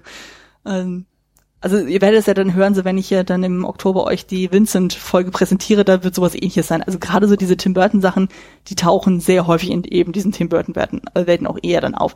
Es gab natürlich auch so ein paar andere Referenzen oder im Mystery Science Theater wird es ja auch immer wieder mal thematisiert. Aber das sind dann schon wieder zu spezielle Sachen, so als dass ich die aufführen würde und wo ich auch nicht so äh, das Referenzmaterial danach checken konnte. Aber das wären so meine Filmzitate. Aber wie du schon sagtest, also im Grunde genommen ist der Film ja trotzdem kulturell ja durchaus schon so verankert, so dass man sagen könnte, irgendwie gefühlt jeder weiß, wie Nightmare for Christmas aussieht, also kennt in etwa so einen Stil und vor allem so dieser ganze Halloween-Look, der ist ja schon sehr markant. Mhm. Genau, dann können wir ja dann tatsächlich zu einem persönlichen Fazit dann kommen. So wie ich das richtig raushöre, würdest du schon sagen, der Film ist auf jeden Fall wert, geschaut zu werden und sollte man auch im Regal stehen haben. Oder würdest du da Abstufungen machen? Also ich kann, ich würde den auf jeden Fall empfehlen. Es ist natürlich immer vom eigenen Geschmack abhängig, welche Musicals per se hast und aus irgendeinem Grund Animationen scheiße findet, ist halt einfach eine sehr traurige Person, die sich äh, wunderbaren kulturellen äh, Genüssen verschließt. Mhm. nee, aber beim Ernst, äh, es gibt immer Leute, deren Geschmack es nicht trifft, aber per se denke ich, äh, der ist so gut, dass man ihn sich anschauen sollte, selbst wenn man nicht denkt, dass er einem gefallen wird. Und wer generell ähm, großer, äh, großes Fable für Filme hat, sollte ihn äh, allein schon aufgrund der handwerklichen äh, Leistung und der kulturellen Signifikanz im Regal stehen haben. Also wer da sagt, ich hätte gern so eine Grundbibliothek, äh, vollkommen unabhängig vom Eigengeschmack oder nicht, sollte ihn drin haben. Mhm.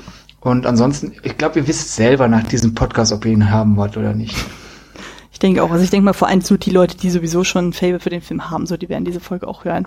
Aber wenn hier auch einige dabei sind, die sagen so, nee, wir haben mit dem Film bisher noch nichts zu tun gehabt, so und könnte durchaus interessieren. Also ich würde auch sagen, also der Film ist einfach wirklich super und hat sehr, sehr viele schöne Elemente und auch alleine von den Schauwerten und von der Musik her sollte man den sich auf jeden Fall angucken. Und generell würde ich dann auch sagen, also generell die Leute, die die Filme von Tim Burton, Henry Selick auch mögen, die Stop-Motion-Filme mögen, die die Musik von Danny Elfman mögen, die generell so so einen Hang zu diesem Gothic-mäßigen auch haben, so die dann sagen, hey, wir wollen auch mal einen anderen Weihnachtsfilm sehen als das, was man sonst so immer kennt. Dann ist das eine schöne Abwechslung, das kann man auf jeden Fall empfehlen. Und generell die Leute, die dann Musicals mögen oder die dann eher so gruseligere Musicals mögen, also sowas auch Richtung Sweeney Todd, so kann man da auf jeden Fall empfehlen. Genau, dann würde ich mal sagen, dann lass uns das Ganze langsam mal ausklingen. Du darfst jetzt noch mal ein bisschen Eigenwerbung für dich machen. Wo kann man dich denn im schönen Internet oder sonst wo finden? Äh, ja, ähm, auf Twitter findet ihr mich unter @sir_donnerbold. Äh, das ist eine Figur aus Donald Ducks Stammbaum äh, und nach dem habe ich mich benannt, denn einfach als Donald-Fan sich Donald-Fan nennen oder Donald Duck 1988 oder sonst irgendwas war mir zu unkreativ. Also habe ich einen interessanten seiner Vorwaren als Nickname genommen. Und ansonsten, da ich äh, freier äh, Medienjournalist bin, findet man meine Arbeit hier und dort und überall. Insbesondere, also sehr viel von mir landet bei quotenmeter.de. Ab und zu findet ihr auch Kritiken von mir bei filmstarts.de. Und ansonsten äh, wenn ihr Aufträge verteilen wollt, kommt auf mich zu. Wenn ihr ähm, meinen Blog finden wollt, der halt aufgrund dessen, dass äh, die Arbeit einfach so viel Zeit äh, in Anschlag nimmt, leider sehr selten aktualisiert wird, aber ihr habt ja immerhin ein Archiv an jede Menge alten Artikel von mir und ab und zu finde ich doch noch Zeit für ein Update, kann noch zu sdb-film.de wie gesagt, rechnet nicht mit äh, täglichen Updates, selbst wöchentliche Updates wird es nicht geben. Aber ab und zu ist da was und wie gesagt, es ist ein Riesenarchiv, da stöbert rum. Und ja, mehr zu bewerben habe ich nicht. Okay. Aber immerhin, das ist ja doch schon eine ganz gute Bandbreite. Genau, Klassiker Fable findet ihr dann gewohnt unter der Homepage klassiker-fable.de. Da ist dann auch mein Spin-off-Projekt Kostüm Fable mit dabei. Das Ganze ist quasi so ein bisschen unter der Schirmherrschaft von der Second Unit. Ihr findet mich aber auch äh, mit beiden Podcastern bei sämtlichen Podcatchern eurer Wahl, bei iTunes, seit neuestem auch bei Spotify, aber auch bei YouTube und bei Twitter. Aber ihr könnt mir auch privat folgen, dann unter dem Nickname Kostümfrau mit UE, entweder bei Twitter oder bei Letterboxd. Genau, bevor wir uns jetzt völlig verabschieden, nochmal ein kleiner Teaser für den nächsten Monat. Im Juni geht's dann weiter mit dem Thema Abenteuerfilm. Und da freue ich mich auch schon wie Hulle drauf, weil es geht wieder äh, weiter mit einem Film aus meiner Kindheit und zwar Die Braut des Prinzen von Rob Reiner. Da freue ich mich schon. Da spreche ich zusammen mit dem Alexander Sobolla von den Abspannguckern über diesen wunderschönen Klassiker. Ich freue mich schon auf die ganzen Zitate, die wir alle raushauen werden. Das wird großartig. Das große Zitatefest. Ja, also allein so, hallo, mein Name ist Nico Montoya. Das ist einfach herrlich dann so. Genau, aber machen wir erstmal hier den Deckel zu. Ich danke dir herzlich, dass du dabei warst. Danke, danke. Ja, vielen Dank, dass ich da sein durfte. Sehr, sehr gerne. Gerne auch wieder. Und ich hoffe, ihr hattet dann beim Hören genauso viel Spaß wie wir jetzt beim Besprechen des Films. Und ich hoffe, ihr hört dann auch in die nächste Folge wieder rein. Bis dahin, macht es gut und tschüss. Adieu.